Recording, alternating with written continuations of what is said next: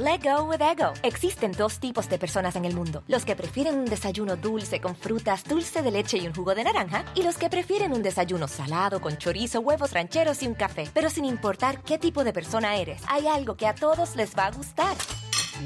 Los crujientes y esponjosos Ego Waffles. Ya sea que te guste un desayuno salado, con huevos o salsa picante encima de tus waffles, o seas más dulcero y los prefieras con mantequilla y miel. Encuéntranos en el pasillo de desayunos congelados. Lego with Ego. A algunos les gusta hacer limpieza profunda cada sábado por la mañana. Yo prefiero hacer un poquito cada día y mantener las cosas frescas con Lysol. Las toallas desinfectantes Brand New Day de Lysol hacen súper conveniente limpiar superficies como controles remotos, tabletas, celulares y más, eliminando el 99.9% de virus y bacterias, con una fragancia que lleva tus sentidos a un paraíso tropical. No solo limpies, limpia con Lysol.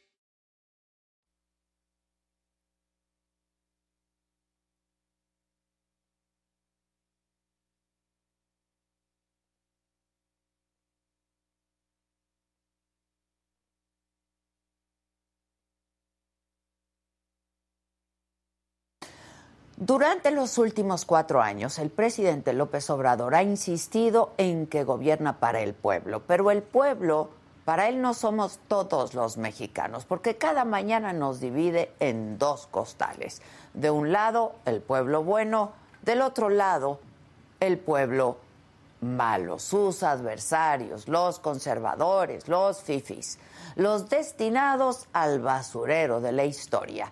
Ayer dijo que eso no era polarizar, no significaba polarización, sino politización. Se equivoca, presidente. Maneja muy mal esos conceptos y vamos a explicar por qué. La polarización es una herramienta política y funciona para crear un bando, una base de adeptos en torno a un proyecto político, a una figura. Y sí, Muchas veces eso es un catalizador de la politización, es decir, para poner en la agenda temas urgentes o de interés para un grupo usualmente relegado.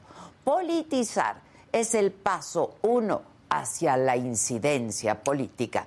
Entonces, para ponerlo en términos más sencillos, la polarización está en las orillas de la politización, pero el gran riesgo llega cuando esa polarización es un propósito en sí mismo, porque es en el asomo constante a esas orillas en donde se corre el riesgo de caer al vacío. Ahí radica el error conceptual pero también político, presidente. Para muchos expertos en ciencia política, lo que hay en México es una polarización afectiva, porque las diferencias no se construyen a partir de posturas opuestas en temas puntuales, se fundamentan en una división de identidad. En este caso, los anti-AMLO y los pro-AMLO. No hay espacio para más. Y entonces la polarización en México no existe para defender una opinión, sino que se convierte en una confrontación de identidad, donde todo lo que digan los otros, los que no son pueblo, debe ser desestimado, despreciado, aborrecido y descalificado, sin importar el fundamento del argumento. Y lo más peligroso de este modo de hacer política es que sepulta el debate político. No importa qué se diga, sino quién lo dice. Y así, y a eso se reduce el debate y ahí Ahí se muere el diálogo. Y los ejemplos sobran. Las feministas, pero los defensores de derechos humanos, pero la sociedad civil, pero los ambientalistas, grupos y grupos de ciudadanos que el presidente ha decidido colocar en el saco del silencio por disentir. Y pienso en dos cosas que ilustran muy bien lo que digo. El primero es el de la diputada Adela Ramos Juárez, la única mujer de Morena en San Lázaro que votó contra la reforma electoral. Dijo que su voto la tenía tranquila. Voté por lo justo, aunque el pueblo ahora no lo entienda, dijo. pero la atacaron y la atacaron muy fuerte. La han llamado traidora, piden su expulsión del partido, no quieren explicaciones, quieren su cabeza.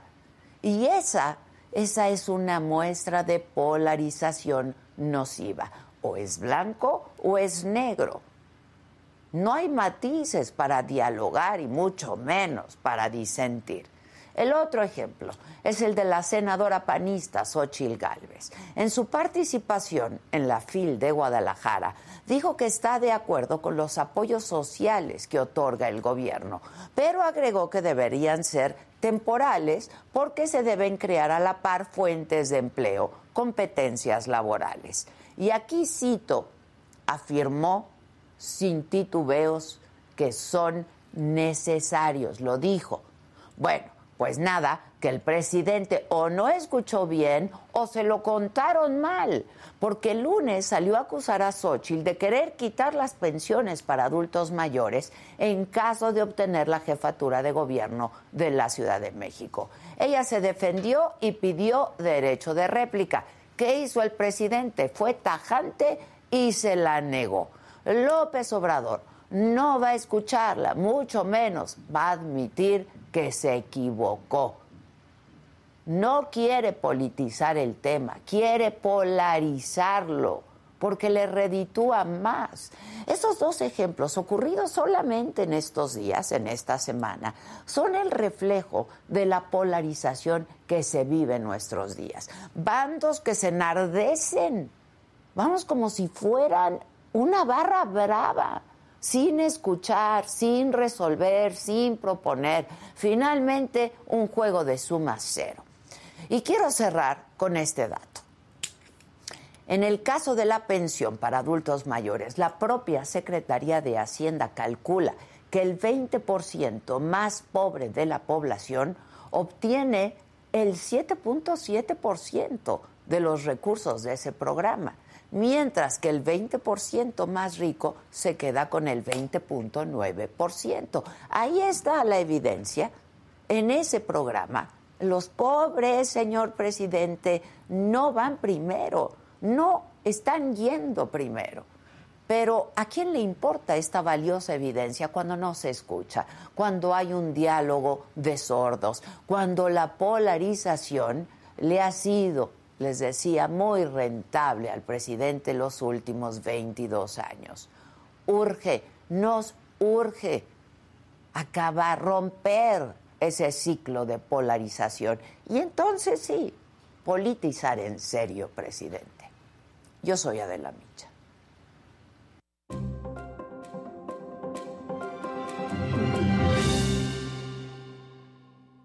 ¿Qué tal? Muy buenos días. Los saludo con muchísimo gusto este jueves 8 de diciembre. Los temas de hoy. Bueno, en noviembre la inflación llegó a 7.80%. Es la primera vez que se ubica por debajo del 8% desde junio pasado. Además, en Durango sube a 1.800 los casos sospechosos de meningitis. Entre ellos hay 26 niños en el escenario político, luego de la aprobación del Plan B de la reforma electoral en la Cámara de Diputados, el Senado actuará con serenidad y con buen juicio. Esto fue lo que dijo el coordinador de Morena en el Senado, Ricardo Monreal, y dijo que será una discusión racional.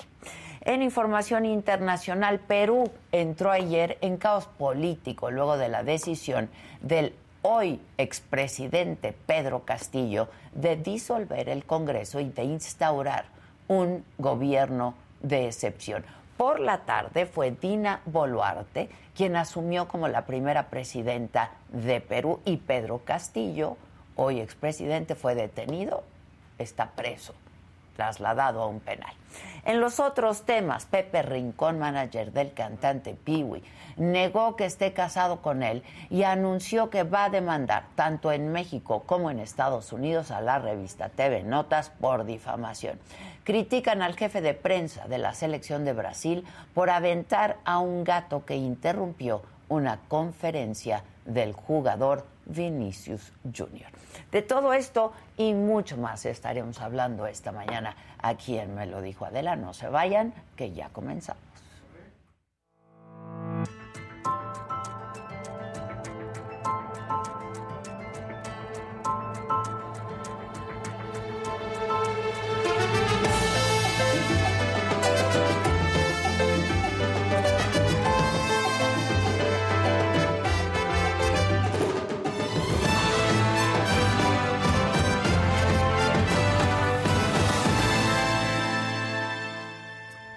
Bueno, pues nada, que en la mañanera de ayer, como les decía, el presidente López Obrador aseguró que en México no hay polarización, que lo que hay es politización y que la mayoría de la gente está de acuerdo con su gobierno, lo dijo así. Pensamiento de millones de mexicanos que merecen respeto, pero nosotros pensamos distinto. Entonces, ¿cuál es nuestra aportación? Ellos dicen que polarizamos. No, no, politizamos. Es decir, fuera máscaras. Ustedes están a favor de las élites. Nosotros estamos a favor del pueblo. Y somos distintos. Sin embargo, ayer mismo, diputados de Morena acusaron de traición a su compañera diputada Adela Ramos Juárez por pensar distinto, por haber sido la única en Morena en votar en contra de la reforma electoral del presidente. Incluso pidieron que fuera expulsada de la bancada de Morena. Y sobre el sentido de su voto, la diputada Adela Ramos escribió en Twitter, con la conciencia en paz por defender al pueblo, soy testimonio vivo de que el INE debe ser neutral. Pasé por tribunales para lograr justicia contra el vicio. Con gusto puedo argumentar mi razón. Y es por eso que la buscamos, porque además toda la horda se fue encima de mi tocaya de la Ramos, y justo por eso es que la hemos buscado y hacemos contacto con ella en este momento vía su mesa de la Ramos Juárez, diputada federal por el Distrito 2, Chiapas. Adela, ¿cómo estás? Buen día. Adela Micha, buenos días. Qué gusto poder saludarte por este medio y te agradezco este espacio, tu pluralidad, tu inclusión como mujer también. Muchas gracias a tus órdenes. Buenos días, México. Al contrario, a ver, argumenta tu razón, querida, querida Adela. Y ahora hablamos de toda la horda que se fue encima tuyo, que piden tu cabeza. Pues Adela, eh, la libertad de expresión siempre ha sido una matriz indispensable en cualquier democracia y este gobierno no puede ser la excepción. Soy mujer y legisladora, así que no debo quedarme muda o silenciosa recibiendo órdenes. Es mi derecho ejercer la libertad de pensamiento y de expresión. Votar en contra de una reforma no es traicionar al pueblo, mucho menos fallar al país. Yo no lucho por el poder, no cuido el cargo, yo lucho por el pueblo soy la voz del pueblo. Ejemplo del razonamiento de mis votaciones fue precisamente la votación en contra a una iniciativa en el mes de abril conocida como cobranza delegada, apoyada por el coordinador de los diputados de Morena, Ignacio Mier, y que el mismo presidente en el mes de abril en la mañanera agradeció que hayamos votado en contra. Fuimos 19 votos en contra por la congruencia y por saber lo que estábamos votando. En mi bancada existen muchos diputados que han votado en abstención, han votado en contra de iniciativas presidenciales y jamás se ha satanizado, como en mi caso, lo que sucede que hay un patrocinio intencionado del coordinador Ignacio Mier, eh, pues él votó por el prueba, eso sí es traición porque es un mega daño al país y pretende ahora sí poner toda la, la bancada en mi contra, eh, pues que es su labor parlamentaria, humillándome, sobajando mi calidad de legisladora y sobre todo, pues porque soy mujer indígena. Em, y tú, tú lo dices muy bien, tú pasaste por esto y eh, hasta que llegaste a ser legisladora, ¿cómo fue eh, tu paso por todo esto y tu proceso para que la gente entienda por qué fue tu voto como fue tu voto? Pues en primer lugar, pues de origen en la candidatura 2021, siendo candidata oficial de Morena, eh, la dirigencia me sustituyó de manera injusta, de manera ilegal, de manera facciosa de la Eh, en redes me enteré que ya, ya, ya existía otro nombre en mi, en mi lugar y a mí nunca me notificaron, nunca me avisaron. Y argumentó Mario Delgado de que porque yo no era indígena y que la que ponían sí era indígena y era una diputada local en funciones sin registros, sin filtros, no era culpa de ella, desconozco cómo se haya dado, pero era, ella es de Monterrey, Nuevo León, y ella era más indígena que yo, que soy de mi distrito de raíces indígenas, porque lo puedo comprobar y soy chiapaneca. Yo impugné, gané la impugnación porque pues tenía yo la razón, lo mío era totalmente injusto, era algo, es un vicio, ¿no? Una práctica sucia de imposiciones como se hizo, a como también se hizo el proceso del relevo de Morena, el cual desconocí, de manera facciosa, con imposiciones y prácticas, cuando a nosotros nos costó el movimiento, yo luché más de, llevo más de 26 años luchando en la izquierda, yo quiero mucho a Andrés Manuel, pero más quiero a la verdad. Amo más mi conciencia, mi patria. Entonces, pues yo, como vengo de esencia y la lucha a mí sí me costó Adela, por eso la defiendo. La transformación nos ha costado años de lucha, yo sí he marchado, yo sí sé lo que es gases lacrimógenos, sé lo que es granaderos, o sea, no, no vengo de privilegios, no pertenezco a la clase oligárquica, a la clase política, yo soy de pueblo, por eso lo digo y siempre lo voy a decir, pero tengo bien claro que la razón no tiene color y que yo siempre voy a estar de parte de la verdad contra quien sea, porque siempre no soy radical, que quede claro.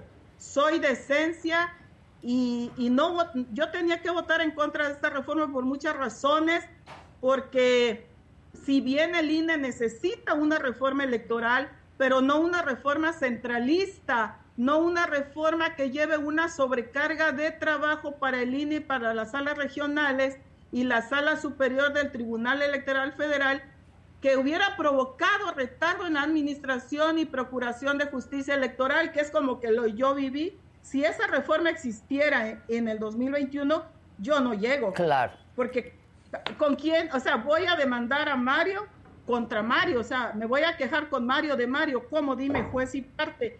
Aparte sería un retroceso en la vida política y democrática de nuestro país y yo tengo que actuar con principios y bajo la tesitura que más beneficie a mi gente. Yo sé que el pueblo no lo entiende, hay polarización, se sataniza, y más en mi caso, porque pues también te quiero decir, Adela, que es de dominio público, que Ignacio Mier, pues es, es, el más neoliberal, de, es más neoliberal que el neoliberalismo, son clasistas y, pues él es violentador de mujeres, eh, contra mí ha procedido, me quitó la comisión de vigilancia de manera injusta por asistir a sesionar para votar a favor de que procediera la investigación sobre los megafraudes que en el orden del día estaba el exgobernador de Chiapas, eh, hoy senador de Morena, estaba el fraude de Segalmex, en ese día estaba también el caso de Alito, estaba del fiscal de Campeche, y él ordenó que nadie asistiera a trabajar, pero si a mí me pagan por, por asistir por las comisiones, yo tenía que asistir. Yo no soy borrego, yo no defiendo a mi país de rodillas, yo lo defiendo de pie, porque tengo la razón. A mí no me importa si no me religen, a mí no me importa si no me pagan, o sea, yo estoy con un compromiso porque el pueblo me puso y no me puso de florero. Y yo sé lo que son los tribunales porque lo viví. Entonces, esta reforma sí tiene noblezas, pero tiene más desaciertos, está mal instrumentada, el coordinador es inepto, no lo pasó por foros, por mesas de debates, desconocemos la reforma. Pues si quién la va a conocer. Es, un voto a ciegas, nunca se debatió. Yo la conozco porque la leí, porque mis abogados me explicaron, porque yo no soy abogada, yo soy maestra. Como ellos dicen, pues que no soy nadie, que soy X, pues soy una ciudadana, yo soy la misma, yo, yo no ando con mis camionetones, Adela, yo no ando con guaruras, también responsabilizo a Nacho Mier y a todos los que eh, me han amenazado de muerte ya en redes, son miles y miles de tweets. que a mí no me duele lo que diga la gente. A mí me da tristeza ver la polarización, el veneno y el encono con el que se maneja el pueblo. O sea, eh, eh, tener que se está fomentando un odio, no es divisiones, es un odio, es un encono, donde yo a la gente le digo nuestro enemigo, para mí, yo no tengo enemigos, Adela, mi enemigo es la concentración del poder, mi enemigo es la injusticia. Y precisamente la concentración del poder es lo que se está dando con esta reforma que se pretendía votar. Si se hubiera debatido en mesas, hubiéramos metido reservas, hubiéramos hecho las modificaciones pertinentes, se hubiera logrado, hubiera pasado. Además, mi voto en contra es una facultad que tengo. La, en, el, en la Cámara, tú sabes, Adela, que son opciones a favor, en contra o pues abstención. claro. Tengo mi plena facultad de votar y es un voto razonado que nadie, Monreal no me dijo vota, Monreal es mi amigo, pero nada que ver yo ni he hablado con él, ni sabe él que, no sé si sabe que vote en contra. Yo no consenso más que con el pueblo, con la constitución y con la justicia. Yo sí leí la reforma, pero no, no, hay, esa, no hay ese proceso de concientización, no hay, no hay legislatura, no hay un ejercicio legislativo para que me digan traidora. ¿Traidora quién? Cuando yo tomé protesta, yo rendí una protesta en la Cámara y ahí no decía que yo tengo que ser leal al presidente, ni que tengo que ser leal al partido.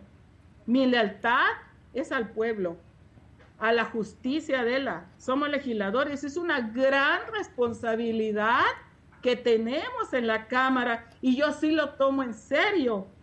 Yo sé que se tiene que votar en bloque, que hay estrategias políticas, pero se concientiza. No podemos ser irresponsables, Adela. Es un voto en conciencia, sin duda, ¿no? Ahora, se les pidió, ¿cómo fue esto? Se les pidió, eh, yo, yo te felicito por votar en conciencia, como decías, eh, en esencia, pero también en conciencia, ¿no? Este, pero, ¿cómo fue? Se les exigió, se les pidió este, que, fuera todo en bloque, que votaran a favor. ¿Cómo, ¿Cómo fue? ¿Tú le avisaste a Ignacio Mier que ibas a votar en contra previo a la votación? Me hubiera gustado avisarle, pero él, él, él a mí me ignora por ser indígena. Él tiene su burbuja, mm. tiene sus fifis y a nosotros no nos escucha. De hecho, todo este año yo no subí a tribuna porque para subir a tribuna hay que, hay que arrodillarse, hay que pedir de favor, hay que leer guiones planchados, no les puedes cambiar punto ni coma, tienes que decir exactamente lo que hay. Los guiones son para subir a insultar, yo no sé insultar, no es lo mío, Adela. Lo mío no es descalificar ni insultar, lo mío es legislar, lo mío es defender. Yo lo aprendí con Andrés Manuel. Él me enseñó a defender mis derechos, son más de 26 años con él desde el PRD aprendimos a defender nuestros derechos en las calles, Adela. Muchos que ahora marcharon con él, yo escribí, no sé si viste por ahí en un tuit, no es lo mismo marchar con Andrés Manuel que marchar, que desfilar con el presidente. Adela, no es lo mismo marchar entre las espinas que marchar, que desfilar en una alfombra roja. Ahora sí somos diputados de Morena, ahora sí somos de AMLO, por favor. Muchos marcharon por primera vez en su vida, desfilaron, no saben lo que es marchar. Nunca han, nunca han sentido el gas lacrimógeno, nunca han estado en la cárcel, nunca han tenido orden de aprehensión, nunca han estado en la adversidad. Yo estoy acostumbrada a, caminar en la adversidad porque he sido de esencia, he, sido de criterio amplio, de, de pensamiento libre, yo sé que se construyen acuerdos, pero nuestro coordinador no genera acuerdos como los de abajo, él solo lo genera con una pequeña burbuja, pues sus compañeros, ¿no? De, de, neoliberales, tú sabes, conoces la Cámara, yo no puedo dar detalles, allí yo no, todos son mis amigos, yo los quiero a todos y los respeto, a mí no me interesa cómo llegaron, a mí solo me interesa que haya justicia y que lo mínimo que yo hago en la Cámara es buscar eso. Porque los verdaderos traidores para mí, que me disculpen, pues son los que votaron por el Fobaproa, Nacho Mier, los que votaron por la reforma eléctrica que quisimos tirar y no pudimos, Mario Delgado, Hoy son nuestros jefes porque ellos son patrones, ellos no solo nos dirigen, nos ordenan, son los jefes, cómplices también de, de todo el daño de México, de la extrema pobreza en la que hoy vivimos y que a mí sí me costó sudor y lágrimas, lágrimas de sangre. Todavía hay muchos líderes en la cárcel porque ellos los metieron injustamente. Hay muchos reos políticos entonces, yo digo, ¿cuál traición? La desgracia es la ceguera que se ha sembrado, la ceguera con la que se maneja el pueblo. Y yo no me puedo quedar callada, yo no puedo guardar silencio porque tengo un compromiso con el sector indígena, con las mujeres, porque yo sí sé lo que es la pobreza, porque vengo de familia humilde, yo sí sé lo que es la lucha social y sé también lo que es la represión porque la viví y todavía la sigo viviendo, Adela. Dime una cosa, em, ¿has pensado en irte de Morena? ¿Te sientes decepcionada de Morena, del presidente? ¿Cómo te sientes? No, no, Adela, yo no me siento decepcionada de nadie, de nadie. Siempre he dicho que el ser humano no es malo ni es bueno, solo es circunstancial. Eso sí, habemos gente de circunstancias, habemos gente de esencia. La gente de circunstancias siempre busca los privilegios. La gente de, de esencia siempre defiende su criterio. Siempre tiene una causa de lucha. Yo no me arrepiento de apoyar a Andrés Manuel. Yo lo quiero mucho, ya te dije, pero quiero más la verdad, como dijo Aristóteles.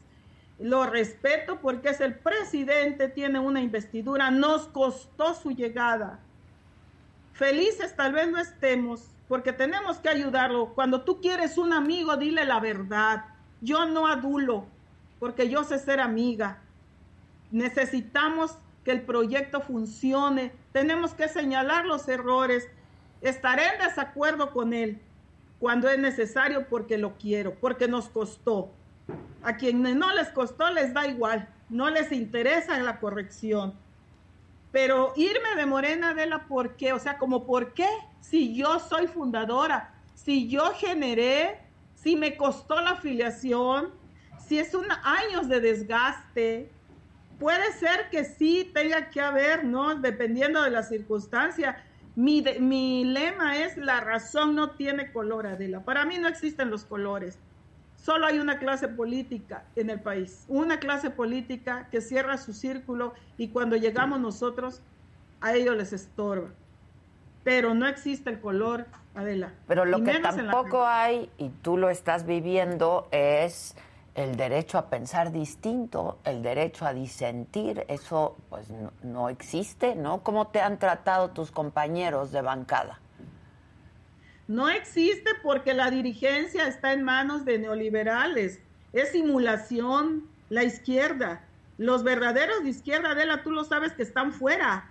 Fueron omitidos también en este proceso. Es nefasto. En Morena no están los morenos. Son espurios. Fueron imposiciones descaradas. No nos dirige. Yo no me puedo decepcionar de Morena porque estoy segura que no nos dirige Morena los que se adueñaron son los forasteros. Yo me pregunta si he pensado irme, ¿por qué me voy a ir de mi casa que yo construí? Que se vayan los forasteros, los oportunistas, arribistas, que se, se vinieron a adueñar y ahora son amigos de AMLO, ahora se rasgan las vestiduras. Yo nunca los, no recuerdo haberlos visto yo en las calles, en la lucha, no recuerdo haberlos visto en el desafuero yo a Nacho Mier lo conocí ahora en la cámara, yo nunca lo vi allá tapando calle, nunca lo vi como nos llamaban. Ahí sí nos llamaban paterrajada, ahí sí nos llamaban un peligro para México. Y yo vengo de ahí, o sea, conozco mis ideales de fondo, de causa, y no voy a cambiar de pensamiento, Adela. Pueden haber circunstancias, porque también te diré, cuando me preguntas si, si pienso transitar o cambiarme, mi dignidad está primero, Adela. Tenemos dignidad. La lucha nos enseñó. Yo me forjé ahí hasta donde la dignidad a mí me dé, me permita, porque tampoco me voy a arrastrar. Si, si es la simulación morena y ahí no se puede ayudar al pueblo, desde ahí yo ya no puedo sumar y no puedo ayudar a mi pueblo, yo tengo que buscar un escenario y un contexto desde donde poder ayudar a mi pueblo. ¿Qué te han dicho tus compañeros? Muchos me han felicitado. Los de Morena. De Morena me han felicitado, me han brindado su apoyo, me han ofrecido sus respetos por, por mi forma de pensar tengo muchos amigos, yo me llevo con todos, porque te diré que hay muchos compañeros que quisieran votar en contra. Es lo que te iba a decir, muy probablemente hay muchos. Pero les gana, les gana las, el miedo, las condiciones, y yo los entiendo, yo no juzgo a nadie.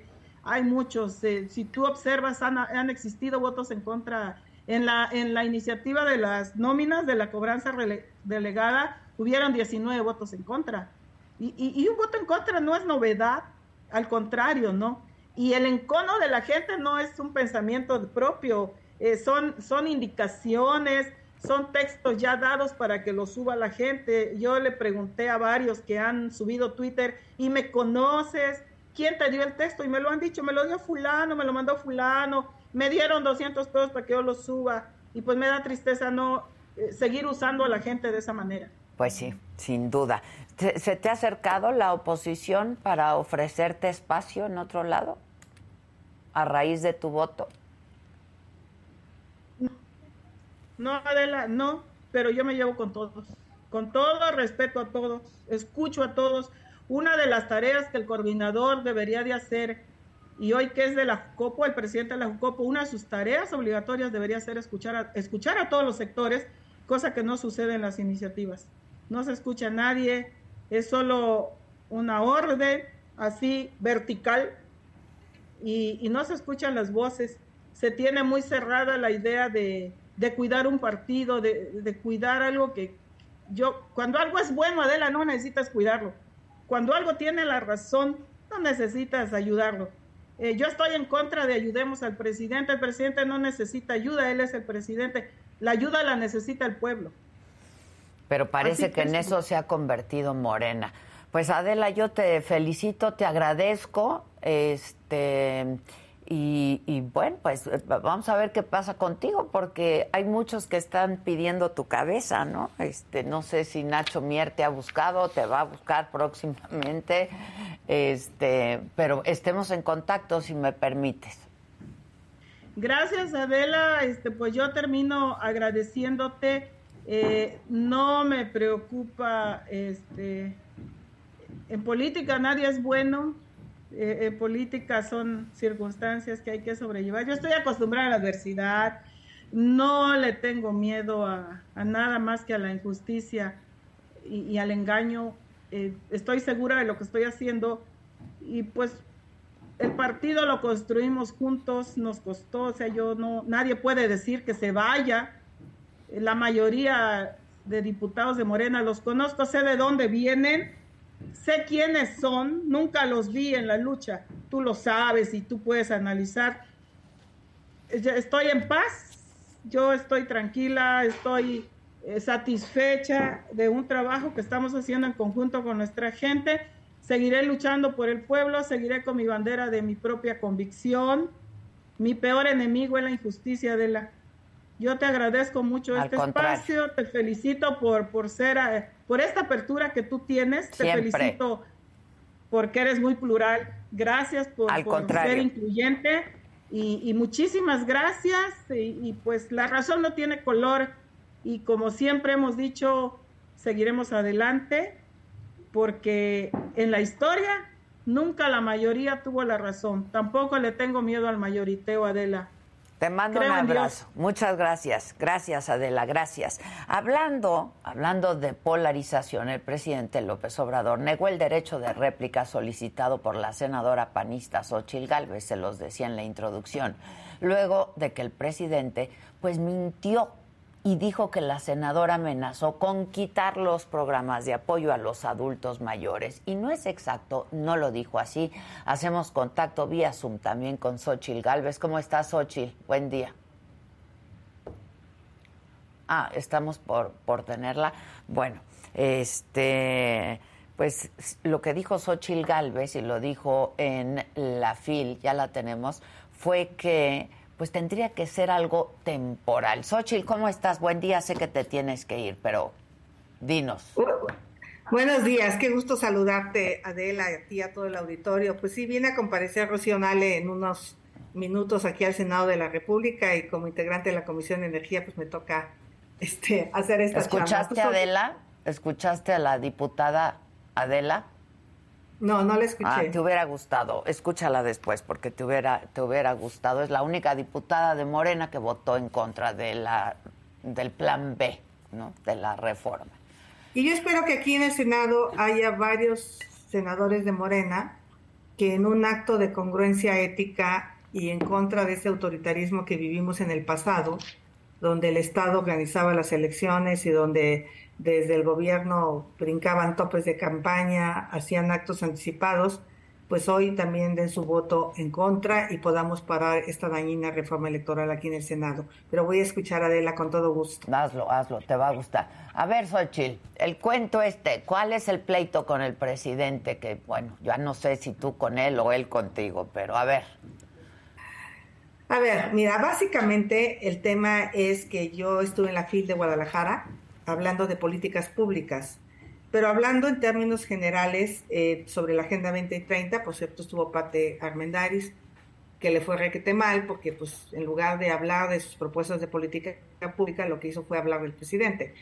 Eh, entonces yo ahí dije claramente que había que seguir apoyando a las personas con recursos, pero que además de estos recursos había que darles habilidades, competencias digitales, certificación laboral, para que ah, generando empleos, que es algo que no hemos hecho muy bien en este país, pudieran insertarse al mercado laboral y salir de la pobreza. Eso fue lo que dije y lo sostengo. Como jefa delegacional le quiero decir al presidente que yo tenía un programa para adultos mayores desde los 60 años a los 65 años que el gobierno federal no les daba apoyos. Pero también a esos adultos mayores les dábamos certificación laboral, electricidad, los apoyábamos con refrigeración, tomaban cursos de muchas cosas y no sabes la felicidad de estos adultos mayores. No estaba condicionado su programa social, era además del programa social.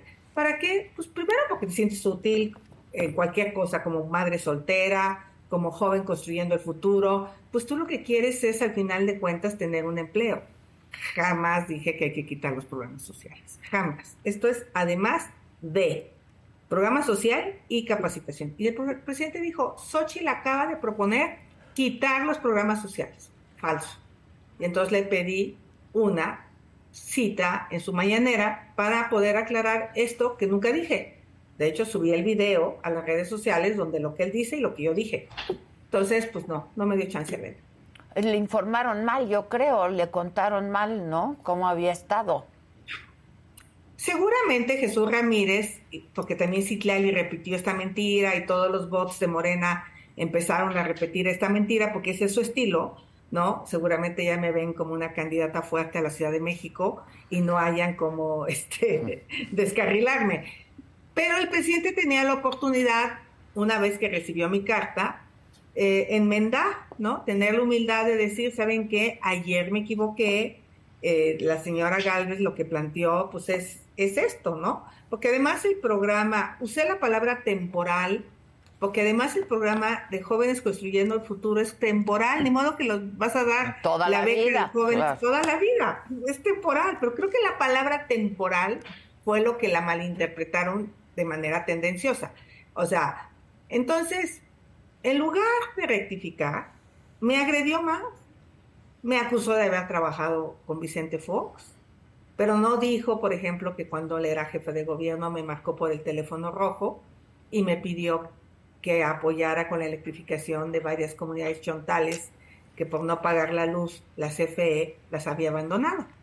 Y hablé con Alfredo Elías y le invertimos 60 millones de pesos de ese entonces a esas comunidades chontales, porque entonces sí había un programa de infraestructura para los pueblos indígenas que él desapareció con su gobierno.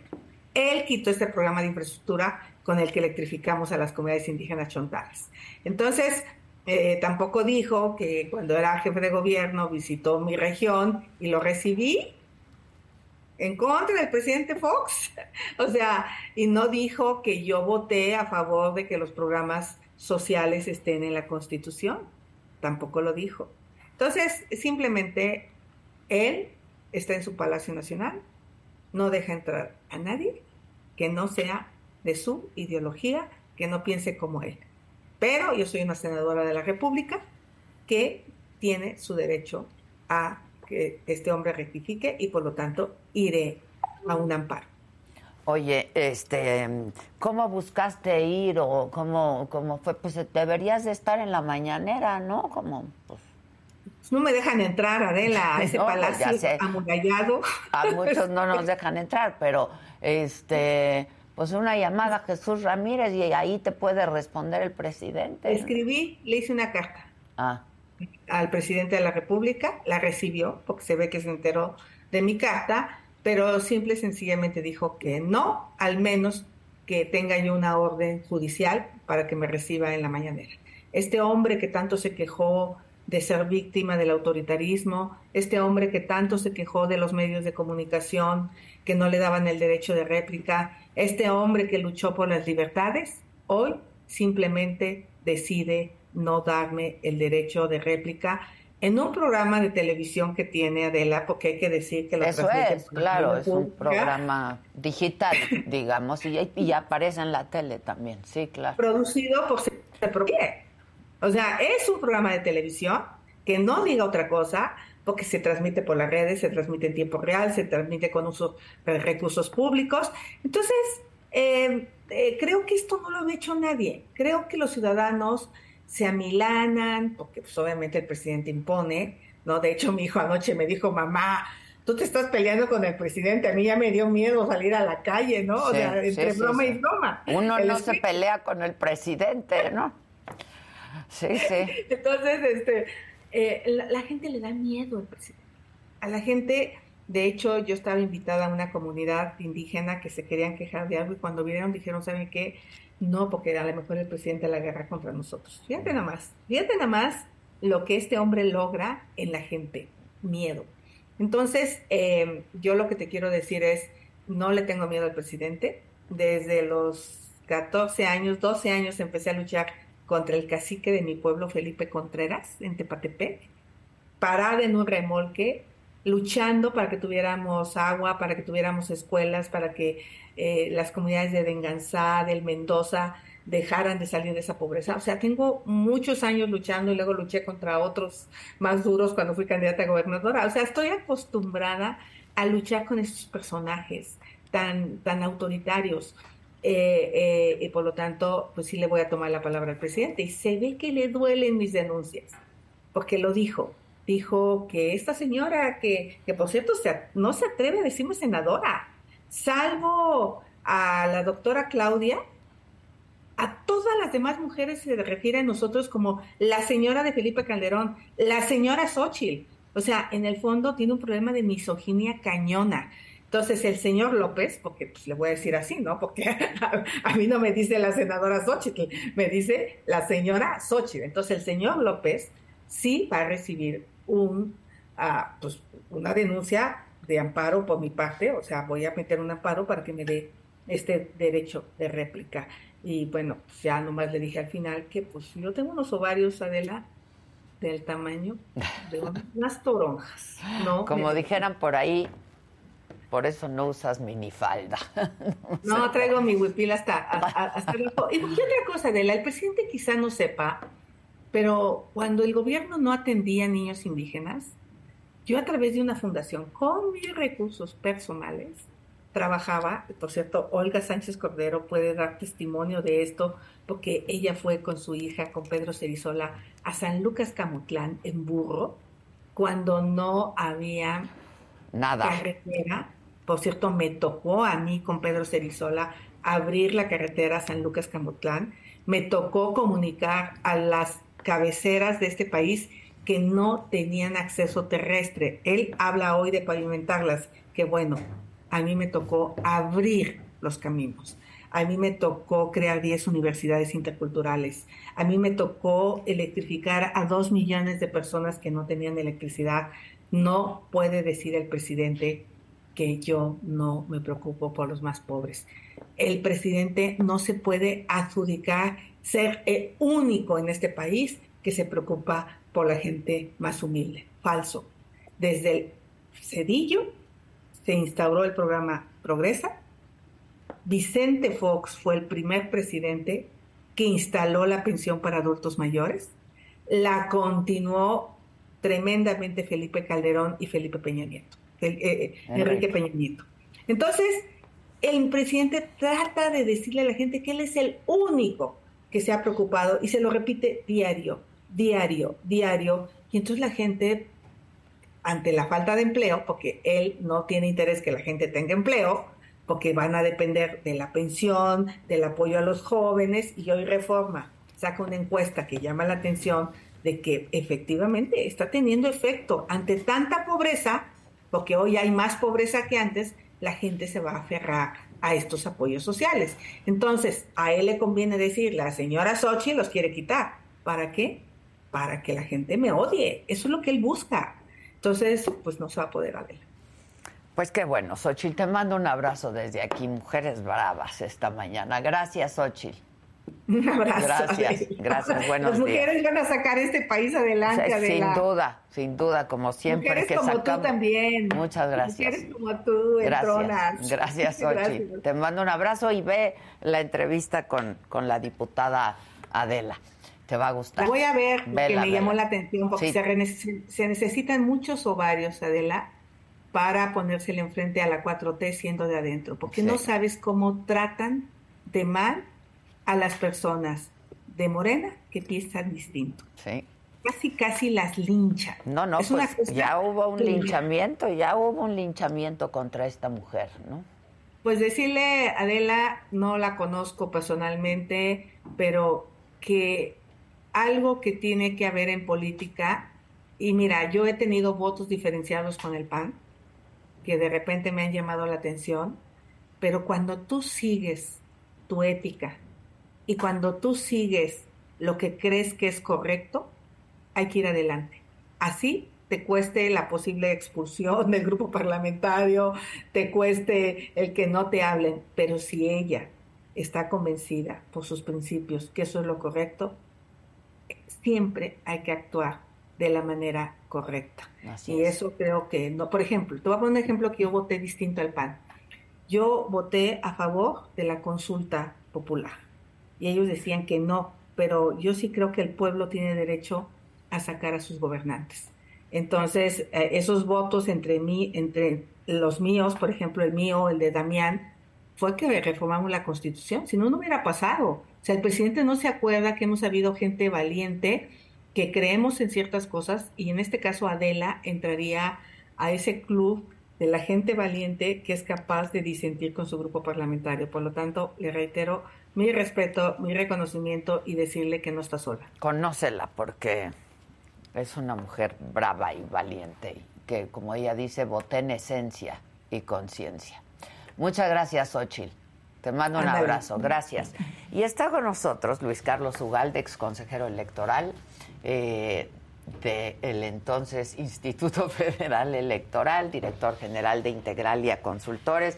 Luis Carlos, ¿cómo estás? Gracias, Adela, por invitarme. al contrario, qué, qué, bien las mujeres, ¿no? Sí, sí, claro. ¿Escuchaste a Adela o estabas.? Eh, la escuché de lejos, estaba aquí en la sala de espera, pero me parece que lo que dice es relevante, ¿no? la lealtad es a la democracia y a la gente, no a la persona. Claro. Me parece muy importante y lo que acaba de decir Xochitl, que es una mujer valiente y que creo que es muy atractiva como personaje para hacerle frente a López Obrador, me parece que son dos cosas muy buenas. ¿Qué piensas de todo esto que ha estado pasando con la reforma electoral, Luis Carlos? A ver. Pienso que se trata de una provocación más que de un intento de mejorar el sistema electoral. Mm. López Obrador necesita provocar porque es una de las maneras como puede polarizar y él tiene una narrativa que tiene que alimentar cotidianamente de que él es víctima de una conspiración. Lo alimentó diciendo es lo ayer. Que lo llevó al poder. ¿no? Bueno, lo está haciendo con el caso de Perú. Dice que hay una conspiración en contra de Pedro Castillo. Dijo que hay una conspiración en contra de la vicepresidenta argentina Cristina Kirchner. Es decir, él tiene que alimentar porque esta es la base eh, conceptual del populismo los buenos contra los malos. Entonces, la idea del IFE, INE, yo era presidente del instituto en 2006, cuando él argumentó un fraude que todavía no da un solo dato de que haya habido tal conspiración para que no ganara. Pero él necesita alimentarlo porque es su menú de enemigos imaginarios que le permite ponerse como el salvador del pueblo. Entonces, esta es parte de esa narrativa. Yo creo que esa parte es lo más importante, eh, porque en esa narrativa alimenta que el INE está en contra de él, le permite justificar una eventual derrota en 2024 para rechazar el resultado, le permite mantener el tema de la austeridad, le permite alimentar su discurso del racismo y del clasismo, porque en la medida en que él dice, miren, esos consejeros del INE son clasistas, ganan mucho, es parte de esto. Ya en un segundo término, yo creo que algo irrelevante para él es exactamente cómo se hace esto, porque él no creo que ni siquiera haya leído la propuesta, se la hicieron, eh, tiene muchos defectos de técnica legislativa y muchas contradicciones, pero yo creo que el tema es conceptual, el tema es político y ese es el tema. Entonces, si le rechazaron la reforma constitucional que ocurrió eh, hace dos días. Él inmediatamente mete una pelota rápida para siempre de seguir diciendo que él está en lucha permanente. Ahora, ¿cuáles son los riesgos de que se aprobara esta, este plan B de la reforma? Que además se aprobó fast track, que nadie leyó, eh, que luego se hicieron cambios allá en las rodillas, ¿no? Para que sus sus aliados, el Partido Verde y el Partido del Trabajo, no corrieran el riesgo de desaparecer con esta reforma. ¿Qué, son tres, ¿Cuáles son los riesgos? Son tres cosas que yo creo que nos afectan como país concretamente. El primero es una eh, compactación del INE eh, que puede impedirle cumplir su función de organizar elecciones. Eh, el INE tiene tres niveles de, eh, eh, de, pisos organizacionales. Uno es a las oficinas centrales donde están los consejeros electorales y, las y las direcciones que organizan. Ahí se propone fusionar ocho áreas en tres. Luego están eh, las juntas estatales y las juntas distritales. El país, México, está organizado en 300 distritos, que es el área geográfica desde la cual el INE despliega una capacidad operativa para organizar consultas, elecciones. Eh, ojo, este país requiere instalar 160 mil casillas. Casillas, sí. Instalar 160 mil casillas significa ir a tocar la puerta de millones de hogares, capacitar gente cada... Ahora es cada tres años, pero además hay elecciones de gobernador donde el INE participa. Entonces no es cualquier cosa, es el ejercicio eh, de movilización legítima, democrática más importante que hay en este país. Entonces, eh, esas juntas distritales están organizadas y lo que básicamente esta reforma propone es eliminar en los hechos esta organización distrital. Tienen hoy cinco áreas cada distrito y proponen fusionarlas y que quede una persona responsable. Esto es en los hechos... Eh, desmantelar. Eh, desmantelar. El INE tiene hoy 2.500 funcionarios de carrera, más funcionarios eventuales. 2.500 personas que llevan probablemente ahí 10, 15, 30 años, gente que entró por concurso y que ha estado capacitándose. Esas 2.500 personas, Adela, no solamente saben, sino que están ajenas de la grilla ¿Por qué? Porque si tú tienes una chamba que te pagan, que tienes que hacer exámenes cada año y que sabes que no te van a correr, pues que gane Juan o que gane Adela. lo mismo. Es básicamente lo mismo. Si tú desapareces eso, pierdes ese blindaje de la gente y entonces vas a llenar con gente cada tres años cuando haya elecciones que quién sabe de dónde vienen sin el corazón, sin la camiseta, sin la fortaleza profesional. Ese es el primer tema, la debilidad que hacen del INE. Eh, y otras cosas que no voy a explicar, pero ese es el primer tema. El segundo, eh, el segundo, la segunda categoría de cosas que a mí me preocupan es que le atan las manos al INE y al Tribunal Electoral para poner en orden a los partidos. Hoy el INE y el Tribunal pues tienen que estar en los hechos, ocurre así, persiguiendo a los niños mal portados. Porque los partidos todos siempre están encontrando cómo evadir la ley, cómo hacer una trampa, cómo eh, fondearse por debajo de la mesa. Entonces, como todas las trampas no están delineadas específicamente en la ley, porque no, eso no es hay un imposible. Catálogo, no hay un digamos, catálogo este. comprensivo. Claro. Entonces se line continuamente por analogía, tiene que estar determinando qué constituye una infracción y cómo se castiga. Eh, Morena propone atarle las manos y le dice al INE, tú solo puedes castigar A, B, C y D, todo lo demás tienes prohibido. Y el Tribunal Electoral también, por analogía, por interpretación, siempre tiene que estar encontrando cosas. Por, te voy a poner un ejemplo. A ver. Claudia Sheinbaum ha estado en una campaña de promoción en todo el país que se llama Es Claudia, que todos seguramente han visto. Y esto claramente constituye eh, actos violatorios de la ley porque es pre-campaña. Eh, y entonces el tribunal, en la desesperación de cómo castigas esto, porque no hay multas que digan para estas campañas se pone esta multa, dijo todos los candidatos, precandidatos o aspirantes que violen recurrentemente la ley van a perder una cosa que se llama modo honesto de vivir, que es un requisito para ser candidato. Sí, claro. Y entonces este, Morena está muy enojada por esta eh, provocación del tribunal, así le llaman. Y entonces quiere prohibirle al tribunal quitar candidaturas como sanción, quiere prohibirle al tribunal establecer cualquier tipo de interpretación que le permita poner orden en el juego. Entonces ese es el segundo tipo de cosas que esta reforma busca proteger a los partidos. Ok. Y Por que, y que llegue como candidato quien sea. Y que nadie... Con un tribun- historial. No, no importa. Eh, por cierto, un tema muy preocupante de esto es que se permite canjear votos a los partidos. Entonces, si en 2024 el Partido Verde, el Partido del Trabajo, les faltan 200 mil votos para mantener el registro, registro. entonces Morena se los Se los puede, regalar. pasar. Este tipo de transacciones, como decir, estos 30 mil votos de la gente por Morena, pues no me importan. Te los paso como si estuviéramos en el casino, te paso unas fichas Exacto. para que puedas seguir en la mesa de póker. Esto Y teniendo prerrogativas. y teniendo ¿no? prerrogativas. Se permite algo muy grave, que los partidos puedan hacer guardaditos. Es decir, si tú este año te sobraron 100 pesos, hoy tienes que devolverlos a la tesorería de la federación.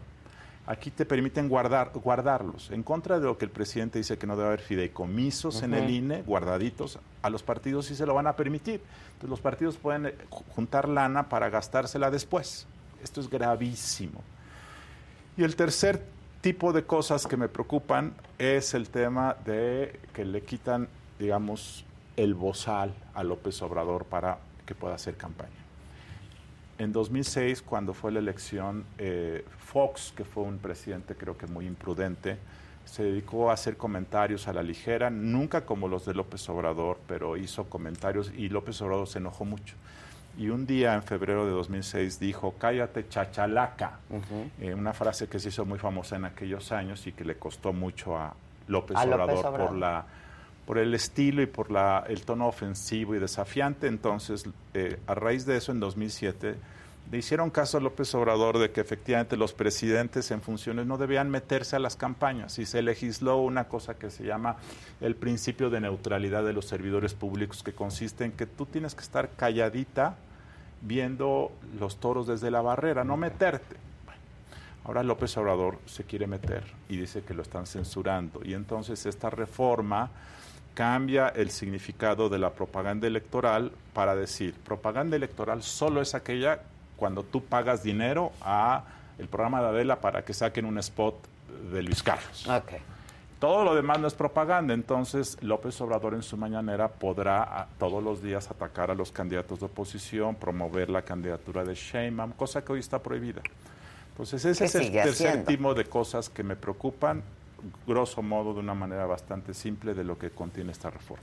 Ahora deja hablarte desde mi trinchera lo que preocupa también, ¿no? Que esté prohibido hablar Sí, o criticar o cuestionar, o.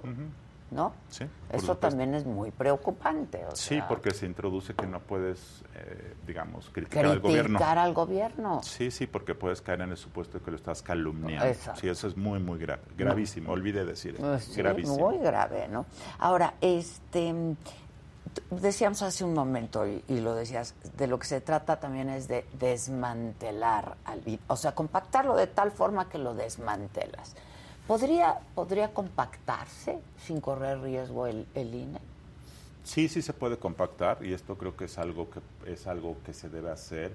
El INE eh, ha empezado, ha crecido mucho, principalmente por que le han dado muchas funciones y este gigantismo burocrático creo que sí se debe revertir. Pero no se debe revertir a machetazos como esta propuesta. Tiene que ser quirúrgico. Tiene que ser quirúrgico y tiene que ser a lo largo de tres años. Esta propuesta de la dice que de aquí al 1 de agosto el INE tiene que correr al 85% de, la, de las personas de su servicio civil de carrera en seis meses, tiene que reorganizar todo esto que te platiqué en los tres pisos que tiene el INE, tiene que crear nuevos ordenamientos, nueva normatividad. Esto no es correcto, no es posible. Y no es posible. Y en medio además de la elección del Estado de México y Coahuila y con la elección de 2024 ya en la puerta. Entonces, ¿se puede hacer? Sí, pero tendría que discutirse, platicar si sí se puede hacer una reducción y creo que es correcto hacerla, pero no de esta manera. A ver, este ¿Qué crees que pase en el Senado? Eh, yo creo bueno, yo creo que ahorita aquí Ricardo Monreal está recibiendo presiones de todos lados, ¿no? Yo creo que en el Senado se va a aprobar y la pregunta es cuándo. ¿Se va a hacer la siguiente semana o va a ser en, el mes de febrero? En la próxima legislatura. Yo creo que realmente ese es el rango. Cuando esto sea aprobado, la próxima semana o en febrero, eh, será litigado esto porque tiene muchos visos de inconstitucionalidad. Claro. Eh, es cierto lo que dice López Obrador, ninguna de las eh, propuestas de cambios a las leyes contradice algo que está en la Constitución. Literalmente, literalmente hablando, no contradice. Todo lo que cambian no está en la Constitución y por lo tanto en un primer sentido pues lo puedes modificar en la ley. Pero el tema es que si tú llevas a cabo esta reforma, vas a impedir que el INE cumpla su mandato constitucional, que es organizar elecciones auténticas, libres, participativas con acceso universal. Esos principios, ese mandato de la Constitución es inalcanzable con esto, porque si tú desapareces la estructura territorial del INE, no va a poder hacer elecciones con la destreza, habilidad y eficacia que lo hace. Si tú permites que López Obrador hable a favor de Claudia Sheinbaum en 2024, vas a perder la capacidad de tener elecciones equitativas. Si tú impides que eh, Adela pueda criticar al gobierno porque va a ser acusada de calumnia, entonces no logras el principio de libertad de expresión. Por cierto, López Obrador se, queja de la libertad de expresión. Pero en las democracias y en, la, en las democracias constitucionales hay dos eh, estándares la libertad de expresión de la que tú y yo gozamos y la gente que nos ve, y la libertad de expresión de la que gozan los funcionarios, públicos. Los funcionarios públicos están sometidos a un estándar diferente y también están sometidos a una crítica que puede ser más mordaz, porque ejercen un cargo público para el cual están dispuestos a correr los riesgos, porque hay un escrutinio de la gente. Es lo que te iba a decir. el presidente está sometido a restricciones de su libertad de expresión en aras de conseguir otros fines como es la equidad en las contiendas. Entonces, este, así lo veo, Adela. Oye, eh, eh, lo, lo, hemos hablado y se ha hablado mucho de que pues a lo mejor ya debiera haber una apertura y de que los políticos o los políticos en funciones pudieran hacer política. Pero esa es otra discusión, ¿no? Y por lo pronto, pues hicieron la ley y aprobaron la ley tal y como está y entraron al juego con la ley tal y como está. Así es, este es un tema de que si esas son las reglas del juego, las respetas hasta que no cambien las reglas del juego y además es un tema de congruencia. Estas reglas restrictivas se hicieron para darle gusto a López Obrador. Entonces, ese es el tema. Yo en lo personal creo que todo el mundo debiese decir lo que quisiera. Como pasa en otros países. Incluidos los particulares. Porque si los políticos van a decir lo que quieran, los particulares, o sea, los empresarios, los organismos de la sociedad civil debiesen poder contratar publicidad política, todos. Pero López Obrador quiere quitarse el bozal a él, pero que los demás no puedan criticarlo a él entonces, estos dobles estándares son eh, incongruentes, no se vale. A mí me parece que, a mí me gustaría que los organismos de medio ambiente, que están enojadísimos con este gobierno por lo que está ocurriendo con el tren Maya en la zona eh, de Quintana Roo, en 2024 pudieran eh, pagar spots en la radio local para decir, señores, aquí lo que está en juego es el medio ambiente. Yo te invito, joven, a que votes por el candidato que propone esto este gobierno, a mí me gustaría, es pues parte de la libertad de expresión. Claro, claro. Entonces, ¿por qué no lo pueden hacer? Entonces, este, esto me parece que o todos coludos o todos rabones. Ah, ok, ahora, ¿qué crees que pase en el Senado? En el Senado yo creo que se va probablemente a posponer la votación hasta el mes de febrero porque eh, probablemente el día de hoy se turne al Senado y seguramente, eh, o sea, les llegue la, minuta de la Cámara de Diputados y supongo que la turnarán a comisiones y ahí este, es probable que el martes, es, probable que no dé tiempo, eso es mi intuición. Y, que y que entonces la pregunta es si Ricardo Monreal va a estar dispuesto a firmar el divorcio ya. Y esto es una ambivalencia, yo creo que si Ricardo Monreal realmente quiere ser congruente con su idea de que él es un político que lucha por la independencia y la dignidad, pues tiene que tener eh, los arrestos y las eh, valentías y las pelotas para tomar una decisión, los pues, Como los ovarios de Xochitl y de Adela. Si sigue con esta ambivalencia de que sí, pero no, pero no sé qué, pues va a perder una oportunidad. Eh, eh, o es ahora o va a volver a ser de, alcalde de la este, delegación Cautemo. Esa es su decisión. Este, entonces, de eso depende, pero en cualquier momento yo creo que no va a haber tiempo para votarla este mes probablemente, pero eventualmente se va a votar en el mes de febrero y va a haber un litigio constitucional por dos tipos de cosas. Uno es por la violación del proceso legislativo, la forma como se procesó esto en la madrugada del, del miércoles fue totalmente desaseado, eh, dispensaron trámites sin una justificación, es decir, si hubiéramos estado en, en, a punto de que el periodo de aprobación eh, eh, terminara, se justificaría, pero eso es hasta mayo del próximo año si esto nos fuera a causar una guerra con Guatemala, bueno, pues, pues hay que hacerlo, pero no hay ninguna justificación. Entonces, es muy probable que la Corte pudiera revertir todo esto como inexistente, porque el proceso fue violatorio del principio de cualquier Congreso, que es la deliberación. Si no hay deliberación, ¿cuál es el proceso de legitimación de una reforma de esta importancia? Y la segunda es por el contenido, porque muchos aspectos de esta reforma pueden impedir la INE alcanzar el mandato constitucional que tiene. Okay. ¿Qué verá la Corte? No, Entonces va a acabar en la Corte. Sí, eso va a acabar en la Corte. ¿Y, y qué pasa mientras la Corte decide? Estaremos en una incertidumbre. Pues, eh, sí. Este, la Corte los temas electorales los debe atender con prioridad, es decir, no se puede esperar cinco años como han hecho en otros temas.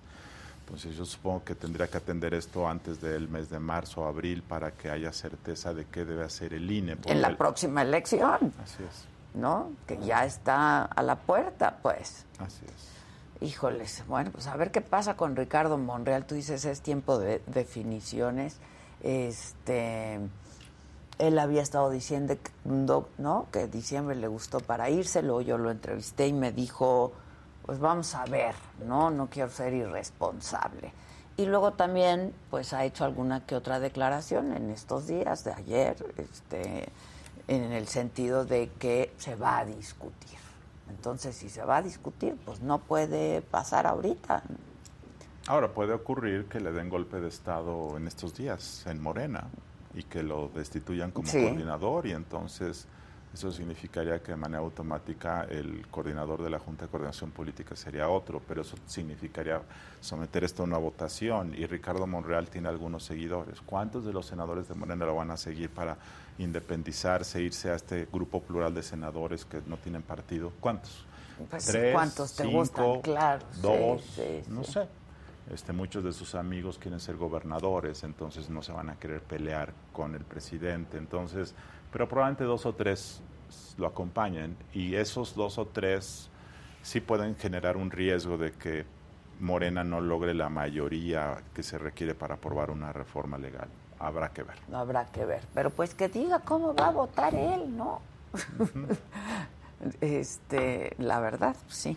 A ver si luego lo, lo, lo podemos, le podemos llamar. Luis Carlos, pues como siempre, muchas gracias. Gracias, Adela, ¿eh? por invitarme. Gracias. No, al contrario, muchas gracias a ti. Mañana estaremos transmitiendo, me lo dijo Adela, desde Torreón.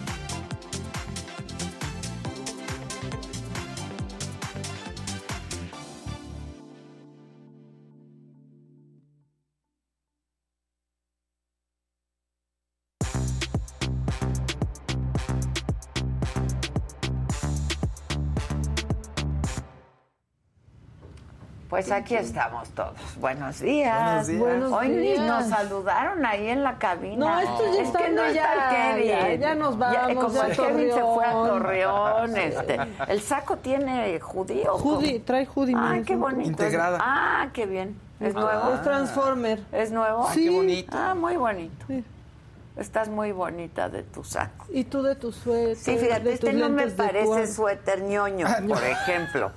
El de ayer sí me parecía un poco ñoño. Está Es- bonito. Es la única no. discordancia que tenemos, los Sí, suéteres. Los suéteres. Fuera de eso, todo bien. Fuera de eso todo. Sí, sí, sí.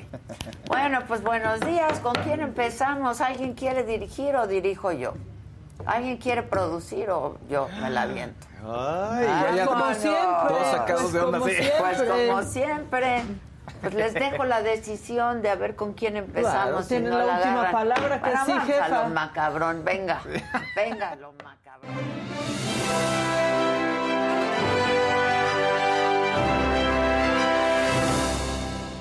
Y ponen las entrepiernas de Fausto. Sí, exacto. Pusieron las entrepiernas de Está Fausto. muy bonito. Y yo no Bueno. quiero estar en las entrepiernas de Fausto. No, imagínate. Bueno, entonces vamos contigo, mi Está querido bien, Fausto. Está bien. Oigan, pues resulta que en esta semana se dio a conocer que el padre de Jenny Rivera, Pedro Rivera, estaba enfermo y tuvo que entrar al hospital. Se le hizo una intervención quirúrgica, es un tema relacionado con la próstata. No quisieron dar más detalles y la familia dijo que pues Pedro ya eventualmente comunicará esos detalles. Todo bien, ya salió bien, pero ayer en nuestro programa se tenía que decir ¿Y qué pasó? Se, Se dijo. dijo, se dijo. Muy claridosos ahí, ya vi. Sí. No, muy claridosos, muy, echados para Está adelante. bueno ese programa. Sí. ¿Vieron que el la- experimento de los jueves dio frutos? Y lo La dijiste. cantera. Es la, La cantera. Lo dijiste, lo dijiste muy bien. Y, Y mira, salió muy bien. Sí, con Marifer Centeno, ¿no? Sebastián Reséndiz, Ernesto Buitrón y Gil Barrera, que ayer no estuvo, pero según yo va a estar de fijo ahí. Allá que al rato Gil ya preocupado por lo que dije, no. Pero bueno, ayer... Acúsalo de Adela Sí, Gil sí, sí. faltó. No, porque exacto. dicen que, ah, ¿no? Dicen que se peleó con sus compañeros. No es cierto, Gil, no es cierto, te quiero. Y bueno, eh, hubo algunos, ¿qué sería? Algunas eh, teorías ahí que se lanzaron en el programa sobre la enfermedad y sobre todo lo que gira alrededor de la familia Rivera. Y vamos a ver el pequeño. Que se hizo la vasectomía, di, así. Ya el señor también es muy noviero. No, no, pongámoslo, pongámoslo. Hay rumores de que toda esta situación de la hospitalización de don Pedro es un- una creación publicitaria para desviar la atención de todo este documental que contra- hace contraria a la versión de que Jenny Rivera habría fallecido en un accidente. ¿Es verdad estos rumores? ¿También se han escuchado por allá? Pues la verdad es que yo creo, hasta el momento yo creo que sí. Puede ser parte de toda esta historia para desviar un poco todo lo que es la serie, la bioserie que se está hablando, no autorizada, porque qué raro que todo, siempre cuando ha pasado algo con ellos, tanto Juan como Rosy, siempre ponen una preocupación adelante y ahora no. Pero a mí se me hace como que miran más lo económico para poder este, hacerlo todo vía monetización, que ellos siempre tienen esa, esa, ese punto. Y otra de las cosas como para desviar un poco y callar los silencios en los cuales pues esa serie va a dar mucho de qué hablar a lo que yo tengo entendido y a lo que va a salir pues ahora sí de conversaciones porque Pepe Garza suelta ahí eh, una conversación, una, bueno, no una conversación, sino una entrevista que le hace donde salen cosas muy fuertes de parte de ella. Bueno, pues ahí está. Eh, dicen que la serie es algo muy revelador. ¿Quién es Pepe Garza? Que lo menciona nuestro compañero paparazzi de, Estados Unidos, que está ahí en el, estaba en el hospital en el momento en el que están platicando sobre esto. Eh, Pepe Garza es un amigo de Jenny Rivera y dicen que pues, va a revelar ahí cosas importantes. Algo que se ha manejado ya es que había amenazas de muerte. Entonces, si el documental aparentemente pues, dice que la versión oficial se tambalea porque no fue un accidente exactamente, pues, ¿qué puede uno pensar? Ah, Especular muchas cosas. Vamos a ver qué tal el documental. Se ha puesto ¿no? muy darks la familia Rivera, ¿no? Sí. Sí, oigan, o sea, sí. muy, muy rara. Sí, sí. Hermanos peleados. Está feo. Exacto. ¿no? Está muy feo. Y- Sí, está muy feo, pero siempre pasa eso cuando hay lana de por Las medio. herencias. Por la- eso es mejor No tener. dejar nada. No hay que dejar nada. Sí, yo no quiero que tengan terrenos que pelear. Sí. Sí, ya. Siempre, siempre. ok. ¿Quién cuida a quién? Eso es un tema. ¿Quién cuida a quién? Lo está cuidando mejor. No, mira cómo lo tiene, se lo voy a quitar, no se merece, no sé qué. Yo lo cuidé, me merezco la casa y los cinco terrenos. No, no, no. Sí, qué horror. Siempre un tema. Oigan, en tema cultural, ya está a la venta el concierto de Lila Downs en Bellas Artes. En marzo dio Lila Downs un concierto en Bellas Artes. eh, ya estuve viendo un adelanto. Platicamos con ella. Hay una entrevista que vamos a La subir amo, a las la amo, Es- la amo a Lila Downs. no, no, es un... Y el del DVD es una chulada. O sea, en la presentación, obviamente, pues más, pero ya lo único que tenemos es el DVD, ¿verdad? Para verlo, para recrearlo. Y tiene un... O sea, muestra, ahora sí que el crisol de la música mexicana, con varios géneros, varios ritmos, obviamente con el estilo de, de Lila Downs. Entonces es algo muy bonito ver cómo ella, ¿no? Una voz consigue pues, mostrarte toda la profundidad y toda la diversidad que tiene el país. No, es marav- maravilloso. Ya está a la venta y esto es un pedacito de lo que nos platicó en entrevista. La entrevista eh, va a estar disponible en el canal de la saga. Está ya, de hecho. lo que pasa en Bellas Artes, lo que, lo que vimos, lo que relatas, lo que se ve en el DVD, lo que vimos, decir, lo que yo vi y lo que se ve en el DVD, Sí. es mucha inclusión, ¿no? Eso está bonito. Siempre es algo de, los, de tus temas, de toda la vida, de tu activismo. Es muy ¿no? importante, sí, es importante. Y también es muy mexicano. eso, Sí, ¿verdad? Sí, Yo sí, lo sí. veo así. Somos inclusivos. Es nuestra manera de ser. Pero a veces nos desviamos un poco, ¿por qué? Pues, ¿qué será? Pues es que somos complicados, ¿verdad? Sí, sí. tenemos diferencias, pero creo que estamos acostumbrándonos un poco a hablar de esas diferencias. Claro. Y estamos entrando a otra etapa también de, de conocimiento. Oye, dijiste de tu marido sigue vivito y coleando, como que, pues, ¿qué pasó? Este, Mi marido estuvo muy enfermo y tiene una condición del Ah. corazón. Pero ahí va, ahí va, gracias a Dios. Nos, de- nos daban cuatro años, hace diez años. Ok. Y mira, Ay. aquí sigue. Bueno, entonces regresas a tus orígenes, a tierra, y quieres algo, como dices tú, un poco más básico. Eso, sí. Pero más básico Sí. en instrumentos, ¿no? O sea, Eso. Sí, sí, haciendo ensambles, ¿no? Con Y es guapísima Sí, y no, tiene no. esta mexicanidad divina. Es, la adoro.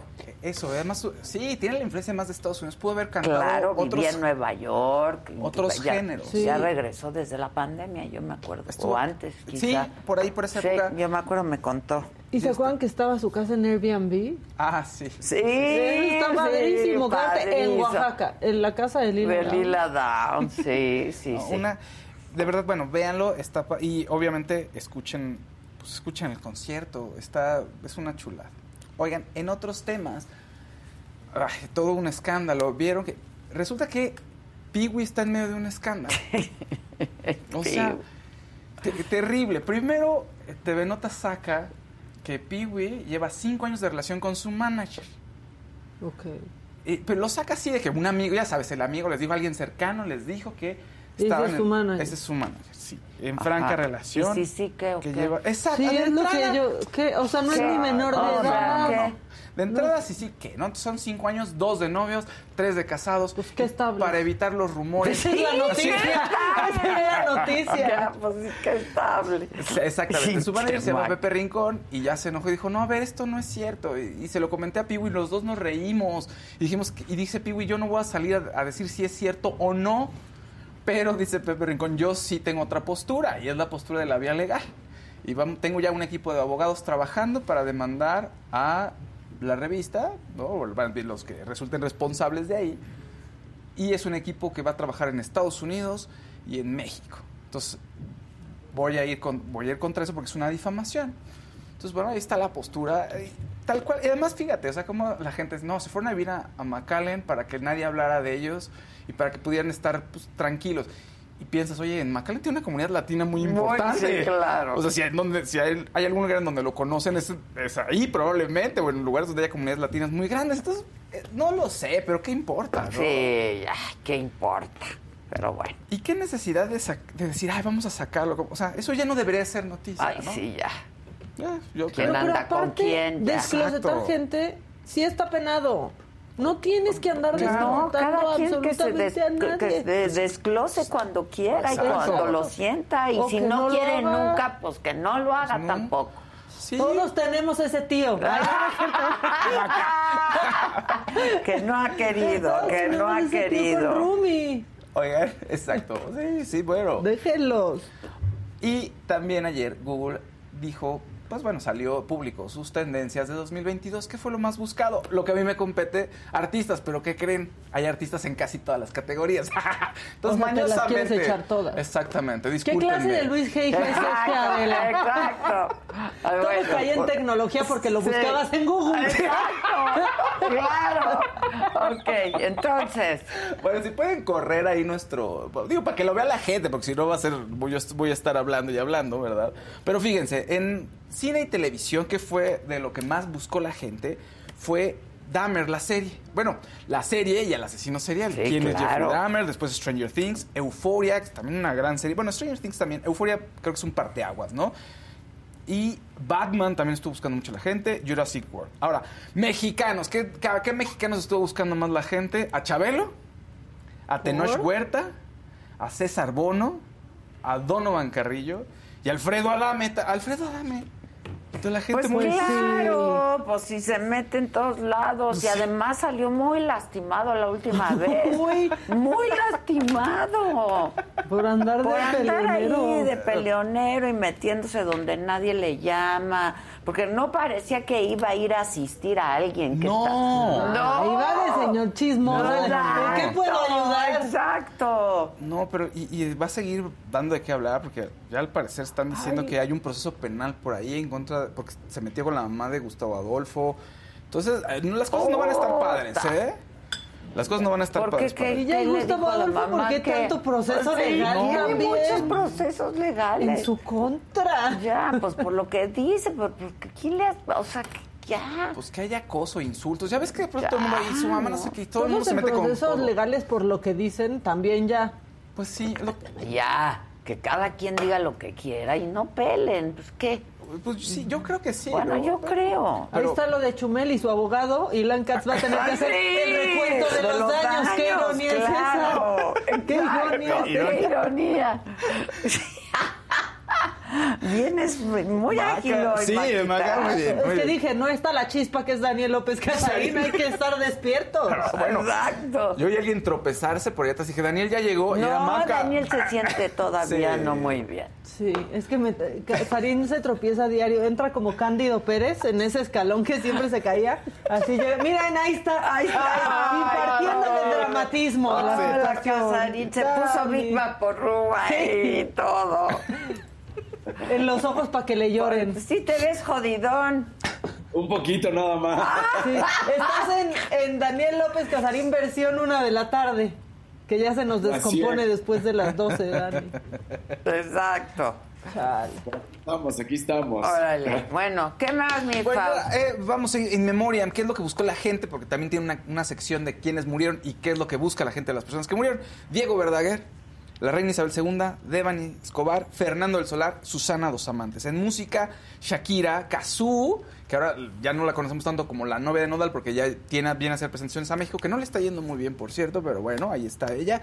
Eminem, Rebelde, porque la serie de Rebelde, Claro. obviamente, bueno, la serie de Rebelde, y Snoop Dogg, y las personas que más buscó la gente, Shakira, Pablo Lyle, Johnny Depp, Dani Alves y Amber Heard. Ah, claro, es que fue lo de este año, Fue- claro. Sí, eh, y pues ya, ya en las otras dos categorías que son deportes y tecnología, pues ya no hubo tanto artista, pero ya no, ya no, porque me van a decir que me meto. ¿Quién en deportes? En deportes. ¿O lo va a dar Sí, no, Casarín? no sé. A ver, ¿quién? Casarín ahorita nomás da mocos. ¿Quién? De- Pues sí, pobre. Sí. Yo creo que, pues, ¿quién? Dani Alves, Ajá. Donovan Carrillo, Gerard Piqué, Colin Kaepernick y Andy Ruiz. Ah, mira. Ah, Ay, mira. ¿quién Ah, habla? ¿Quién te habla a esta hora? No sé, oye, no Oigan, sé. el pelen a la gente del chat, oigan, del, del teléfono. Sí, el Pásenos el, WhatsApp. teléfono, el, El WhatsApp. WhatsApp. Alfredo Adame Llámenos. andaba de mitotero esa vez del incidente, dice a Susana Plata. Pues sí, eso andaba haciendo, no estaba Pues metido sí, en el pues problema. sí. ¿Qué más? Sí, no. Oye, rápidamente y para cerrar, algo que estuvo bonito eh, Laura Flores es conductora, porque mucha gente creo que ya lo sabe, pero para quienes no sepan, Laura Flores es conductora, y en su programa Siéntese quien pueda, eh, se quitó la peluca y dijo que había que estar más ligeros en la vida. Pues sí. Y dijo, vamos a estar más ligeros en la vida. Y como, pues voy a mostrarme. Y se quitó la peluca. Ay, se ve re bien. Se ve bien. ¿Para qué se pone la peluca? Pues, la- la Jamie Lee Curtis. Se ve muy Sí. bien, sí. Se parece a Jamie Lee Curtis. La imagen que siempre hemos tenido de ella es la, ella con la cabellera larga y rubia, ¿no? Y dice, pues ya vamos a... Se inspiró en Francisca La Chapelle, que es una conductora de Despierta América, que ahí también había, siempre estaba muy preocupada por su cabello y se lo cortó en vivo, diciendo, a ver, lo importante es lo que uno tiene dentro y como haciendo una especie de ritual. Bueno, pero no tiene nada que ver lo de dentro con... O No, sea, bueno, claro. A sé. ver, digo, Pero- puedes usar peluca y seguir siendo la persona que eres. Creo que, pues. creo que el, el mensaje que querían dar básicamente es no estar con esta carga de cómo me veo, No, cómo me percibe la gente. su pelo con la belleza Exacto. femenina. Exacto, y finalmente dicen, eh, con pelo corto, largo o sin pelo, pues uno es bello y uno vale. Pero porque, Por o sea, solo tiene el pelo corto porque tenía el pelo corto Sí, por eh, alguna razón. por- sí, solo ¿Quién? tiene el pelo corto. Laura. Laura. Sí, tiene el Ah. pelo corto y, ya. canoso. Sí, sí. No, no había, por lo menos ahí no, no dijo ninguna otra razón. Estaba en un medio de una dinámica este, que quería que sus panelistas platicaran con alguna per- algún personaje que hubiera vivido un momento, un parteaguas en su vida importante. Entonces dice, bueno, por parte de este parteaguas, pues, no lo dijo así, pero tiene que estar relacionado con su cabello. Entonces dice, mire, como mi compañera Francisca se cortó el pelo, yo también digo, hay que ir más ligeros en la vida y mire, pum, se quita su pelo. Y como yo en las chingonas. Sí, que está, uy, de pronto vemos esa cortina caer. Esa Cae la cortina, cortina. Que a mí Sí, también. liberador, ¿eh? Y a mí también me gustó, me gustó más sin cortina que con cortina. Sí. Sí. Sí, Este, ya quítenme esta chingadera. Sí, ya quítenme esta chingadera. Sí. ¿Qué más? Pues así Ay, digamos, digo. Pues está soy bien. yo, Sí, pues sí, ¿qué sí. digo? Ya quítenme esta chingadera. ¡Ya! ¡Ya! Quítamele. Y, y ya ve tratando de alcanzar a la jefa porque la jefa no se sienta. es que tú nunca, a veces yo no. ya- Ay, pero en, Y ya. en las chingonas es, o sea, es dentro de un contexto, entonces Es show. pues, es un show, es muy divertido. Una está show bien. Pues ahí, ahí nos quedamos. ahí nos quedamos. Sí, Bueno, nos quedamos. venga, Casarín, venga para que te puedas ir a acostar. Y al aeropuerto. Y al aeropuerto, descansa un rato, tómate. ¿Ya te dijo tu papá qué tomar o qué? Ay, qué padre. Sí, tener doctor en casa, Casa. siempre es una aliviane. Es un gran aliviane y justamente por eso fue así de quédate en casa, descansa, duerme todo el día y ya en la noche tomas tu huelecito y dije, perfecto, órale, entonces hagamos eso. A ver, venga, rapidito para que descanses. Noticia de último momento que se acaba de dar prácticamente hace unas horas, la basquetbolista estadounidense Brittany Greener, que era la que, recordemos, había sido encarcelada en Rusia por traer pues estas ampolletas de cannabis y que había sido pues encarcelada y que iba a estar durante nueve años, esa era la sentencia, resulta, da a conocer Biden que hay un intercambio de eh, pues prisioneros, lo que sí es que a muchos en Estados Unidos les molesta porque al, al prisionero que, que manda Estados Unidos es el, el traficante de armas ruso que se llama Victor Bout. Y si ustedes dirán, ¿quién es este? ¿Se acuerdan de una película de Nicolas Cage hace algún tiempo que se llamaba El Mercader de la Muerte?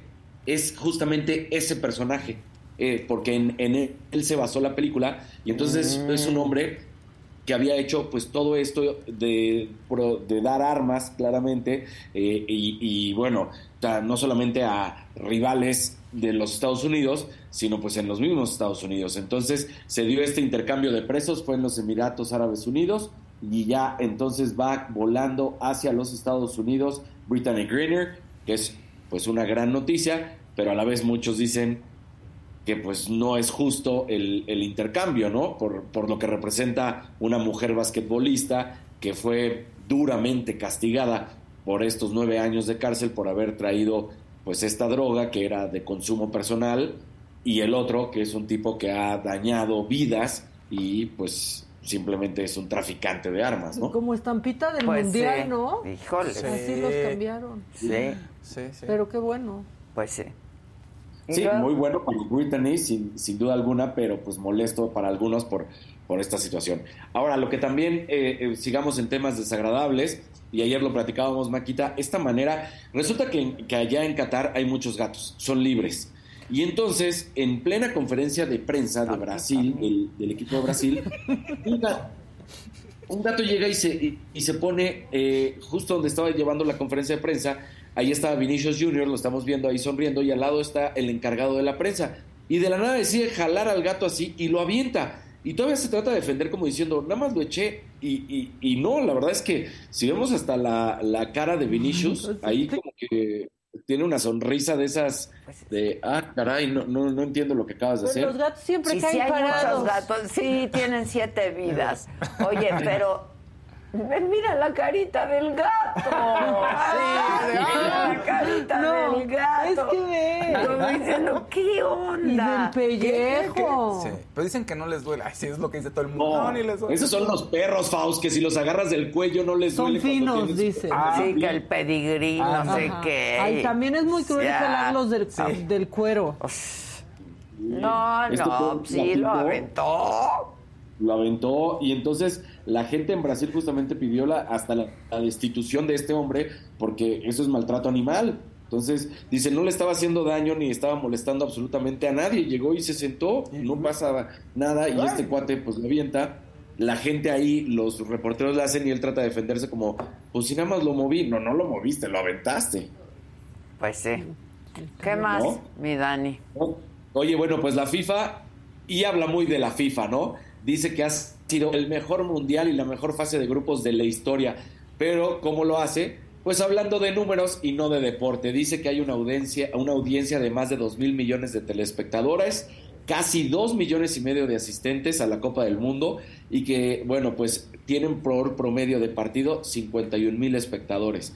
Entonces, pues habla de estos números, sin duda alguna es un éxito, y que está seguro que para el siguiente mundial van a llegar a 5 mil millones, que es el de nosotros, y claro que van a llegar porque en ese país, en, en ese entonces, que va a ser el de Estados Unidos, Canadá y México, van a ser 48 países, y lo que hemos platicado una y otra vez, ¿no? Va a entrar India y China, y con ese mercado, bueno, va a ser... Claro, Sí. pues ya con eso, claro. Eh, Pero aparte, es- hasta para la selección fue un éxito este mundial. Pues sí. O sea, hicieron un lanal. hicieron un lanal. Sí, sí, un lanal. Y, y aún así perdieron todavía más, pero hicieron un lanal. ¿Qué más?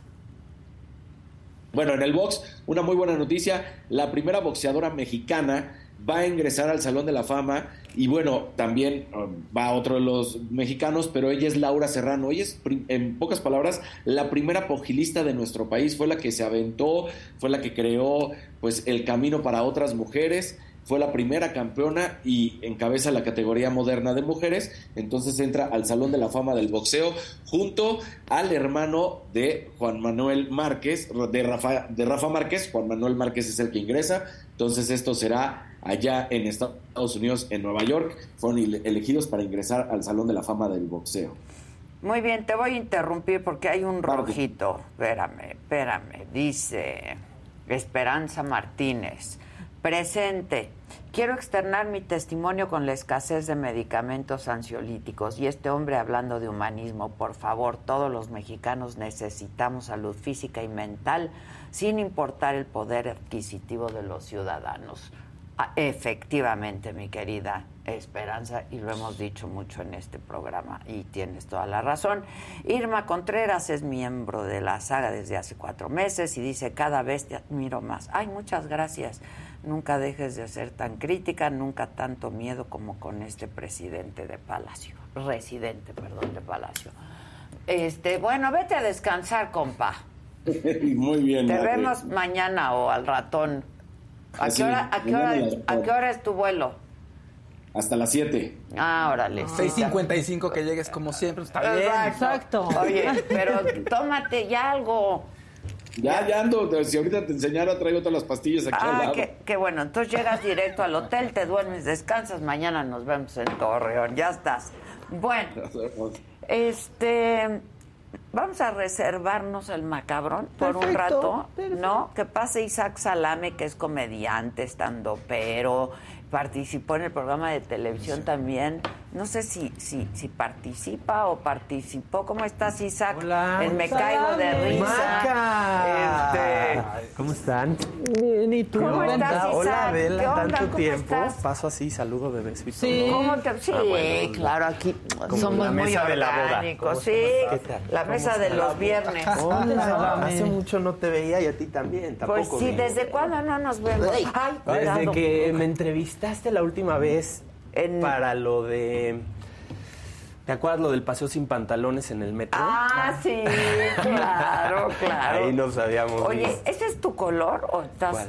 así negro? No, siempre está así. Sí. Híjoles, morenazo. qué envidia. Luego me pinto verde. Luego... Sí, claro. Es que aquí Pero, la discriminación es al revés, Sí, que aquí la discriminación es al Estoy- revés. Yo con los blancos no puedo. Estoy un poquito más negro desde que me mudé a Cuernavaca. Ah, ok, por el sol, ok. Entonces ayuda un poquito, yo creo, el sol. menos Ok, palidito, ok. ¿no? Pero gracias. Pero bien, muy, muy buen muy color sano. que tienes, Sí. Ay, Isaac. qué gusto estar aquí, oigan, los veo mucho desde la comodidad de mi excusado generalmente. Ah, Qué gusto acompañarte en ese lugar. son un gran laxante, celular, son un claro. gran laxante. Pues es que si hay noticias que te cagas. sí. Hay noticias que te cagas. Sí, Exacto, hay noticias que te- sea, Pero ya Sí, estar aquí también fue un laxante, ¿eh? Entonces se me puse verdad. baño cerca. No, ya fui dos veces. Ah, mira, ella está nerviosa Está también, nerviosa. quién sabe por qué. Ay, ya me acordé, sí es cierto. Sí, andas nerviosita, ¿verdad? Sí. ¿Cuándo es la final? La final de la más draga, el 13 de diciembre en la Arena Ciudad de México. no manches! Que además está lleno, ¿verdad? Sí, estamos ya a nada del sold out. Si quieren sus boletos, pues cómprenlos porque ya no quedan casi ninguno. Ya nada está lleno. ¿Cuánta lleno. gente cabe ahí? En la arena, ay, no sé, no quiero saber, pero son muchas personas. Oye, happy problems. Happy Sí, Problem, sí, voy a bailar. ¿no? Ándale, ¿vas a bailar también? ¿Vas a Pues dar no sé, show? o sea, su- supuestamente que lo logre, no lo sabemos. Ah, Ok, Mira. ok. It's a journey, not a destination. Exactamente. Tú dale, baila, mira, ¿y qué, qué? Profundo bien. Es se un viaje, no un Sí, destino. Muy a bailar. bien. Son, son 22 mil personas. está 22 mil personas, sí. Está fresa. Está fresa. Te ven más en el excusado. Exacto, eso sí es cierto, eso sí es cierto. Claro, te ven muchos más sentados en su excusado que en la arena. Oye, ¿y tú qué? ¿Andas traves eh, haciendo travesuras? No. ¿Sigues el Me Caigo de Risa? Sí, sigo Ok. como el- parte del elenco de Me Caigo, lo cual me hace muy feliz porque es muy divertido Me Caigo. Este, creo que habrá a lo mejor otra temporada el año que entra, Ah, qué esperemos bien. que sí. Y- Seguro, sí. ¿Cuántas van? Ah, seguro sí. Van ocho. Ocho, sí, seguro, Van ocho sí. temporadas. Sí, obvio. Sí. Pues mira, Yo La veo a gente- Faisy tan tranquilo que creo que Faisy sí. me cae muy bien. Yo Es lo máximo. Y no lo he visto hace Sí. mucho porque pues, no sé por qué no quieres venir. ¿Qué? ¿Qué le pasa, Faiz? Oigan, y se acaba de decolorar los pelos. el pelo, ¿lo Fue a mi viste? salón, sí, Ah, pues yo lo mandé, yo De lo Ah, mandé. a un salón, con Sí. razón. Más bien la influencia de Mac. Claro. Sí, se decoloró de morado. Sí, estamos, está padre. Aparte te digo algo, la gente quiere. Porque en la calle Sí, te- se te nota, dice- se sí, siente, o sea, de sí, oye, sí. ¿qué La gente le onda?". gusta mucho ese No programa. manches. Entonces yo creo que, pues, pues ojalá y sí. ¿no? Pues ver, ojalá y ahí sí, estamos claro que sí. en- para Pero estás embarcándote en otra aventura, ¿no? Sí, ya stand-up. Bueno, ¿cómo nos conocimos tú y yo haciendo stand-up? Hace Sí, muchos ¿verdad? años. ¿En dónde? Ay, qué horror. Oye, ¿En Nueva hace- York? Ay, qué horror. En, no, aquí, No, aquí en ¿no? México, aquí en México, ¿Y tú sí. hacías stand-up? Sí, Pues no realmente. un par de veces, sí, Me Maca. subí a decir Sí algunas me hiciste reír, sí me hacías reír. Es que chistosa sí soy, Sí, pero no lo disfrutaba tanto. Eres súper ocurrente. Te juro, era buenísima. Súper Nos hacía witty, reír. Yo sí la conocí, la conocí cuando decía, yo tengo mi rutina, cinco minutos de stand-up y la tengo bien trabajada. Y hasta nos habías dicho algo Y no me abuelita. saquen de cinco Sí. minutos. o sea, Eran muy buenos que cinco tengo minutos, escritos. ¿eh? Yo sí, me acuerdo que nos sí reíamos mucho. Claro. La pasábamos muy bien. Lo breve Sí. mejor. Sí, hace muchos Doble. años. Ya llevo haciendo stand-up mucho. Este, en, en, pues ya, ahora sí que viviendo de eso cada hace 10 años. Ok. Empecé, pues poco a poco, sin ganar mucho, como todos. Luego ya la comunidad me abrazó y ya iba a los Brit Milás y Ah, todo muy eso. bien, muy bien. y entonces ahí estuvimos mucho tiempo haciendo stand muchos años y, y bueno, luego hicimos Comedy Central, que estuvo increíble. Y han venido unos años que han dado así, sh- haciendo shows privados, pero escribí unos 40 minutos muy buenos. Ándale, Y ándale. quiero ponerlos en una plataforma. Entonces en eso estamos, ya platico, coqueteando ahí para que, ¿Con para que lo vean todos en su excusado. Claro. Que ya no tengan que venir al show. Pues es donde uno ve lo que más le gusta. O sea, en el excusado vas para disfrutar. A disfrutar. Sí. Exacto, me ¿Tú qué encantaría. haces en el excusado? Yo veo la saga. Te digo, También. te digo, pura fibra. Claro. Oye, ¿dónde? ¿Netflix? Ojalá, pues mira, ahora hoy en día ya hay tantas, Ah, ok. ya todos ok. tienen O la sea, ¿tú, tú vas con tu guion bajo el brazo? Sí, yo tengo escritas ya dos shows nuevos, Ok. inéditos, que es lo que te piden las plataformas, ¿no? Que no lo hayas este, puesto en ningún Claro, lugar, que, que sean sea chistes frescos claro. y que estén probados también, que ya, ya los probamos, que es llevarlo a varios shows y ver si la gente se ríe y pues y ahí la Exacto. chamba, ¿no? La- las horas Sí, sí, nalga. lo que se tiene que hacer. Exacto. Y ya las tengo. Entonces, pues ya me acerqué con un gran amigo productor que se llama Moy Chiver, Moisés Chiver, y juntos estamos ya este, pues viendo cómo llevarlo a. Ahí de ahí dos plataformas con las que pues, todavía no, ya sabes, cosas de O sea, managers. sí. No, está bien. No han firmado, No pero están firmado. interesados. Sí, ¿no? sí están Ok, interesados. Una Es Netflix, soy ¿no? bueno. Eres bueno y ¿sabes qué? Que han firmado cada especial, eso sí se los tengo que decir Netflix, cada especial de stand-up tan malo que cómo no firmar uno buenísimo. ¿Son mexicanos a los que te refieres? Claro, pues Ya llegó un momento en que de- todos Ay, sacaron no de especial en Netflix y Tiene razón. ¿Por qué? Sí, sí. Yo, de Dos verdad, buenos yo. yo estoy seguro Sí, que el mío sí. les va a encantar. Oye, y en el tuyo, este, pues no sé, ¿hablas de tu paso por Nexum o qué?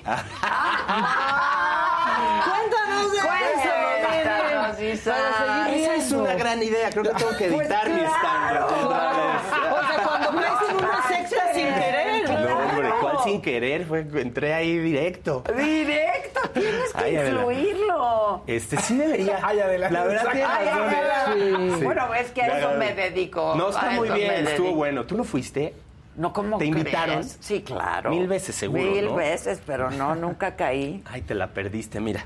Ay, ya Ay, cierto, la Oye. Verónica Jaspeado. Sí, también, sí, pero sí, hasta sí. adentro. Vero era mi coach. Bueno, yo, Vero y yo ahí nos hicimos hermanos y hasta el día de hoy, creo que hoy me quedo dormido en su casa, de hecho. Y este, y somos muy buenos amigos, pero sí, sí, o sea, fue muy triste lo que pasó. Porque te juro que había gente muy buena ahí. Habíamos gente buena, con buenas intenciones, con buena onda, queriendo cambiar el mundo. A lo mejor O sí, sea, nos faltó un abrazo de chiquitos, a lo mejor. A lo mejor les Pero bueno, cariño de chiquito. a lo mejor puede Güey. ser, sí. Se murió mi papá. Ok, está Ah. bien. Maca, y Yo era muy uno. joven. Pero Un abrazo, varios, Alan. No, bueno, es que bueno, también. A ver, cuéntanos un poco. A mí sí me invitaron muchas veces y por muchos lugares y gente además que yo admira, Claro, admiro sí. mucho hasta el día de hoy. Y nunca, la verdad, no. O sea, yo dije... mm, esto Eso es a lo bueno no de los me late. antisociales. Te invitan a Exacto. lugares. y- No, pero nunca No caes en multiniveles, ¿no? Exacto, no, además dije, no, qué hueva, no, no, esto no me late. Pero bueno, a ver, eh, era un poco como hacerse llegar de gente joven, que claro, a esa edad quieres cambiar el mundo y encuentras ahí, pues, una secta. Y había gente muy exitosa, ¿no? Que Muy ah, no, pues exitosa. algo bueno Pero va a pasar. expresidente. Sí, a mí me invitó, a mí me invitó, eh, ahí conocía, yo estaba en el parque haciendo los flash mobs. Dios Exacto, mío. es No hay ya ningún lugar seguro. Exacto, esos En el Parque que yo México, te de conocí por mi hijo Carlos porque me decía, es que tienes que ver lo que está haciendo. Sí, sí, sí. Isa". El- de ahí me llamas. Exacto. Y estaba en el parque haciendo flash mobs y un día veo que están armando unas clases de baile gratis y buena onda en el parque y pues yo hacía eso, entonces me acerqué y ahí conocí al buen Emiliano. Y entonces este, me acerqué y le dije, oye, ¿qué están haciendo? No? Me dice, no, pues, estamos bailando y armando partidas de ajedrez y es un movimiento que, que- que estoy armando por la onda de la sociedad. Le digo, oye, yo estoy haciendo lo mismo. No sé qué, pásame tu teléfono y nos vemos. ¿Tú a qué te dedicas? Me dijo, estoy ahorita en unos cursos de desarrollo personal, buena onda, vente, están buenos. Le dije, ahora le voy, voy. Pues ya anoté su phone y lo fui a ver, este, y vi, estaba muy bien montado todo, muy padre. Yo no sabía quién era, no tenía la más remota idea, todavía. Ah, o sea, era Sí, Emiliano, era ¿no? Emiliano. Emiliano. Buenísima onda y delicioso. Y un guapísimo. tipo muy Guapísimo, inteligente. guapísimo. Guapísimo. Tu papá es pelón. Sí, no, no, no, tremendo. Sí, sí, pero todos son guapos los hijos. La hija es Guapísimo. guapísima. Sí, sí, sí, son muy guapos. Muy guapos. Te, te confunde Luego ya no sabes si te gusta más Ludvika o Emiliano, ya sabes. Así de, "Uy, qué difícil me la pusieron. Este, Y no, yo pero- pensando que a mí no me confunda. No, no es cierto. Es. Ok, y entonces, Bueno, cuando me dijo el precio, le dije, no, pues no, gracias. Este, y ya no entré, pero luego todos mis amigos entraron. Ok. Y entonces me dijeron, oye, tienes que ir. Y entonces le volví a hablar a Emiliano, me dijo, vente, esta semana va a haber otro. Y ya entré. Y te voy a ser muy y honesto. pagaste y todo. Pagué y toda la cosa. Ya, pues Barato mira. no era, ¿eh? No, hombre, ¿cuál Barato barato? no era. No, hombre, mis hijos faltaron seis meses a la escuela para poder pagar el... Les dije, niños, Para que su papá estuviera a vacaciones". gusto en su secta. No hay educación. Y este, mira, entré por unas razones, me quedé por otras y salí por otras. Este, entré porque, pues sí, sí estás en esta búsqueda del abrazo que te faltó, ¿no? De la situación de vida. Yo trabajaba en algo que no me gustaba. Gracias a ESP me empecé a dedicar a la comedia. Agarré el valor de, de decir, se acabó la ropa y nos vamos a la comedia. Ok. Eh, todo fue en ese curso de algunos días cuando me hicieron el, el- Tenían una cosa que era el Exploration of Meaning, que era como una... El una- explorar el el significado. significado. ¿Qué tiene que ver con tus creencias? Punto. O sea, tú tienes creencias, así somos, así funciona el Pero humano. Es, un- una metodología, es un aparato como la cienciología, es como en la cienciología tiene unos como barritos de toques que te van haciendo preguntas. Sí, es como un brainwasheo, es como un experimento, es como Sí. que te, o sea, a mí me cambiaban Se cosas a tu cerebro. y la vida era como, o sea, ya no vol- podrías volver a ver lo mismo de otra, o igual, ¿me entiendes? Decían que era como la película del sexto sentido, ¿te acuerdas? Sí, que ya claro. cuando la viste, ya no la puedes volver a ver igual. Claro. Así cuando te hacías un IEM y entendías y cambiabas el significado, la creencia, algo, Claro. era muy poderoso, o sea, es que te clavabas porque decías, Claro, tiene seguramente fundamentos de neurolingüística también. Y hipnosis a lo mejor, También, sí. puede ser, Ya.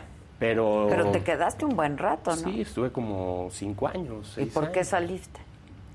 Salí cuando me hice, cuando intenté hacerme coach, pues ya, eh, ya hubo cosas que ya no me gustaron. ¿Cómo ya, qué? ¿Cómo?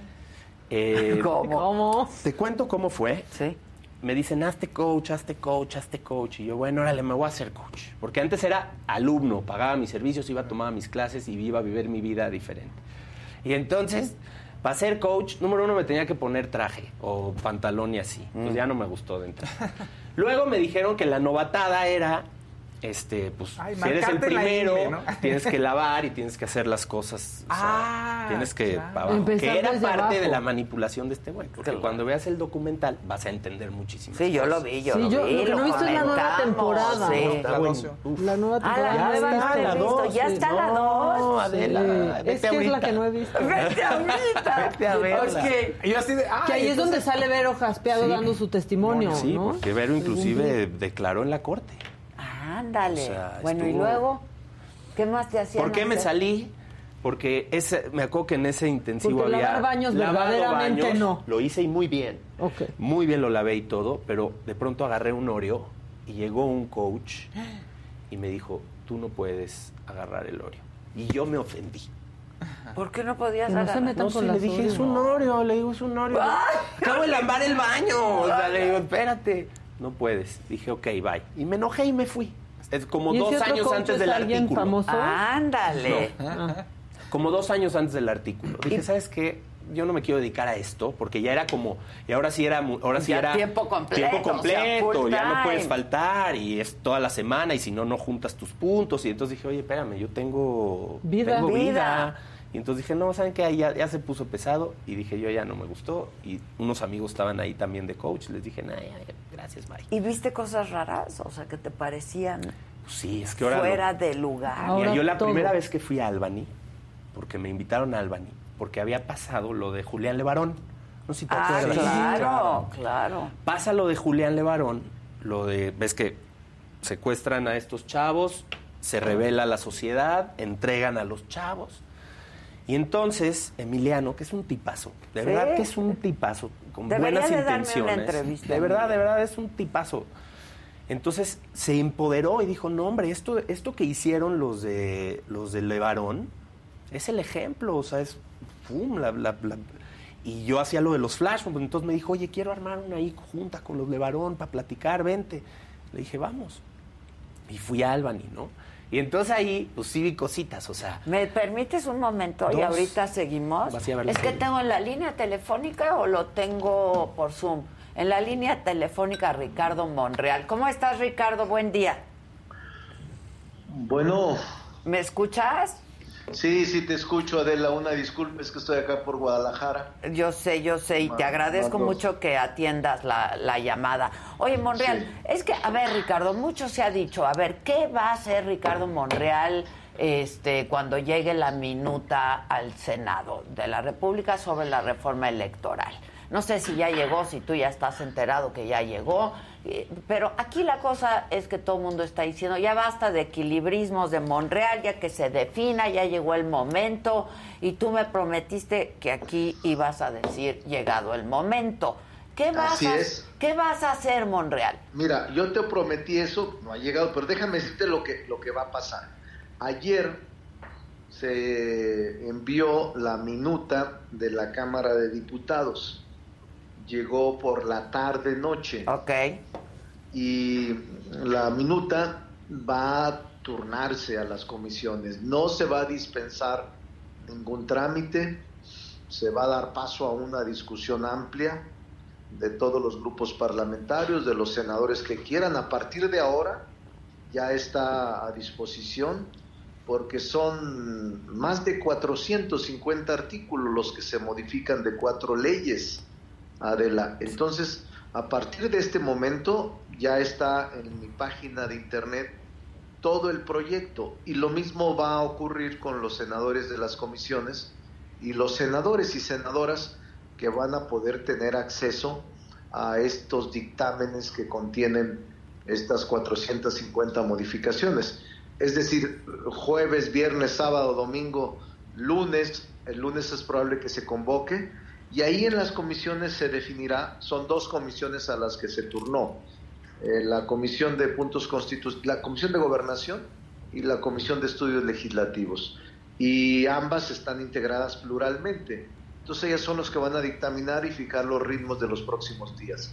Pero de hecho se está dando el trámite legal, no se está dispensando nada, no se está dando fast track, no se está haciendo por la vía rápida y estamos en ese proceso. Bueno, ¿cómo vas a votarla tú, Monreal? Ah, pues eso, espérate, es que, mira, No, yo es estoy que- revisando, es que eh, tú eres muy lista, mi querida Y tú también, verdad- Monreal, y nada es más estás eres- dando eres- larga esto. Eh, eh, Eres mucha pieza, pero es que ni siquiera he visto, o sea, estoy viendo, eh, son 450 artículos. Eh, quiero revisarla estos días. Hoy tuve que venir a Guadalajara porque tenía compromisos previos, reunión con empresarios, pero una vez que la lea, voy a tardar 3, 4 días para leer las, eh, la- las 450 páginas. Eh, y yo te diré en su momento, la semana que entra va a ser de discusión, de liberación muy profunda, muy seria, creo que lo merece el país y ya te diré, pero todavía no tengo definido. No, eh, es que no que chingues, Monreal. No, de verdad. Es que, es que, es que, Es que tú, tiene Adela, razón tú- los tú- tú- opinadores, sí. ya basta de equilibrismos. No, no, Adela, no, no se trata de eso, se trata de actuar con mucha eh, sensatez y con mucha firmeza cuando sea necesario. Yo, yo sé dónde estoy metido, en qué brollo estoy metido y sé las presiones que tengo. Pues es que solo tienes sé. presiones de todos lados, ¿no? No, yo sé, yo sé, no, y está, no, no, no deseo que esté alguien así en los pantalones o en los zapatos nuestros, pero eh, presiones de todo mundo y de todos lados, y obviamente yo actuaré con seriedad y con consecuencia. Por eso, Monreal, ¿cómo vas a chingados votar? No te lo puedo decir, Adela, porque todavía no veo todas las leyes, sería un irresponsable. Sí, pero ya se está escuchando lo que hay, ¿no? O sea, No, lo, lo pero, que pero todavía contiene. no. No, todavía no, no, no pueden Bueno, saber. ¿se va a ir a la porque otra legislatura? ¿Cómo? ¿Se va a ir a la próxima legislatura o qué va a pasar? No, no lo sé. Mira, es de aquí al, al lunes es clave.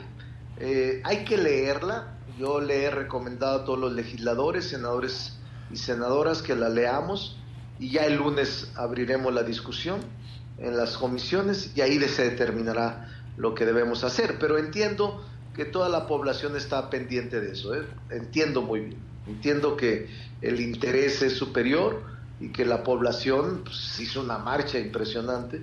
La población está pendiente de lo que sucede en el Senado, porque en la Cámara de Diputados fue muy rápido, este, Adela, fueron tres horas. Eh, eh, yo también tenía presión de que fuera de la misma manera, no lo acepté, no lo acepté y dije, vamos a la discusión, a conocer el contenido de lo que estamos aprobando o desaprobando o reprobando, pero tenemos que conocer el contenido. Oye, este Ricardo, pero no, no, no me estás contestando bien. O sea, se va a discutir, pero el tiempo está encima. Sí, porque solo tenemos hasta el 15. Exactamente, entonces. Hasta el 15. Hasta el 15 tenemos. Y que ya es la semana que entra. Mira, yo tenía dos alternativas. Una, que ayer mismo se aprobara. No lo acepté eh, y no lo acepté porque creo que violaríamos todos los procedimientos internos y todo lo que nos obliga la ley y la constitución. No lo acepté como coordinador de la mayoría. Eh, tuve la aprobación de compañeros nuestros, no de todos, porque había compañeros dentro de Morena que querían que se hiciera ayer mismo.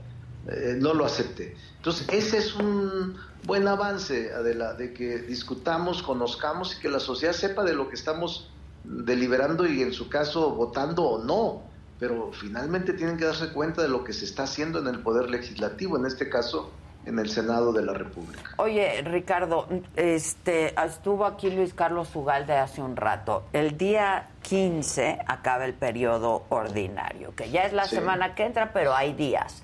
Podrían quitarte, ¿no? Este, el liderazgo de la bancada, ¿no? En estos días. Se puede, todo se puede, eh, este, Adela. Yo, yo no tengo ninguna seguridad de nada, pues yo simplemente soy un senador, pero entiendo las motivaciones y, las propias fuerzas. No, no creo que esté ajeno a ese análisis. Eh, Ugalde sabe, Ugalde es un tipo inteligente, este, últimamente se ha dedicado más al estudio. Sí. Eh, entiende estos temas, además, y nos dio toda una explicación sí, de, independientemente De, su tarea y de su función al frente del INE, que no me meto a ella, del IFE en aquel momento, pero es una gente que, que estudia. Yo tengo una buena opinión de él. Por eso, por eso, Monreal, tienes cosas que hacer. Qué bueno que tienes buena opinión, pero podrían quitarte de la coordinación y entonces, ¿qué va a pasar? Todo es posible, Adela. bueno, y en ese escenario este, que tú ya evidentemente pues estás considerando. Sí, pero mira, no hay asidero del otro lado. Yo creo que todavía la oposición está en sus procesos internos, ellos tienen sus propios representantes, sus aspirantes, y yo no me voy a meter a dividir a la oposición, ellos tendrán que tomar la decisión en su momento. Está muy verde, todo está inmaduro, todo está muy, este, no hay definiciones claras en la oposición, y yo estoy tranquilo, o sea, yo decidí luchar adentro de Morena, no sé hasta cuándo, pero estoy en la lucha, no sé, como tú dices, si me mantenga, si no, si pueda tener alguna consecuencia, eh, no lo sé, pero pues es así la política de incierta, este Adela. Nadie puede saber lo que pero va a tú tienes muy claro qué vas a hacer en cada uno de los escenarios que hay, Monreal, y sigues. No, todavía no. Y todavía no. ah, chinga. No, espérate, Adela, es que no te precipites, falta mucho. No, yo no, yo no me precipito, pero pues con eso de que diciembre te gustó para irte. sí, pero hay otras, hay otras, ya después te platico otras más. No, pues si yo dije diciembre me gustó para que te vayas y te vas porque yo quiero que te vayas y hay muchas. Para abrirlo para mayo. No, o para abrirlo para mayo.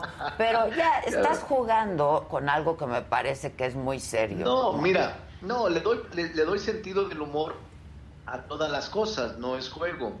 Pero si yo me encasillara a una posición inflexible o demasiado formal, pues te vuelves loco.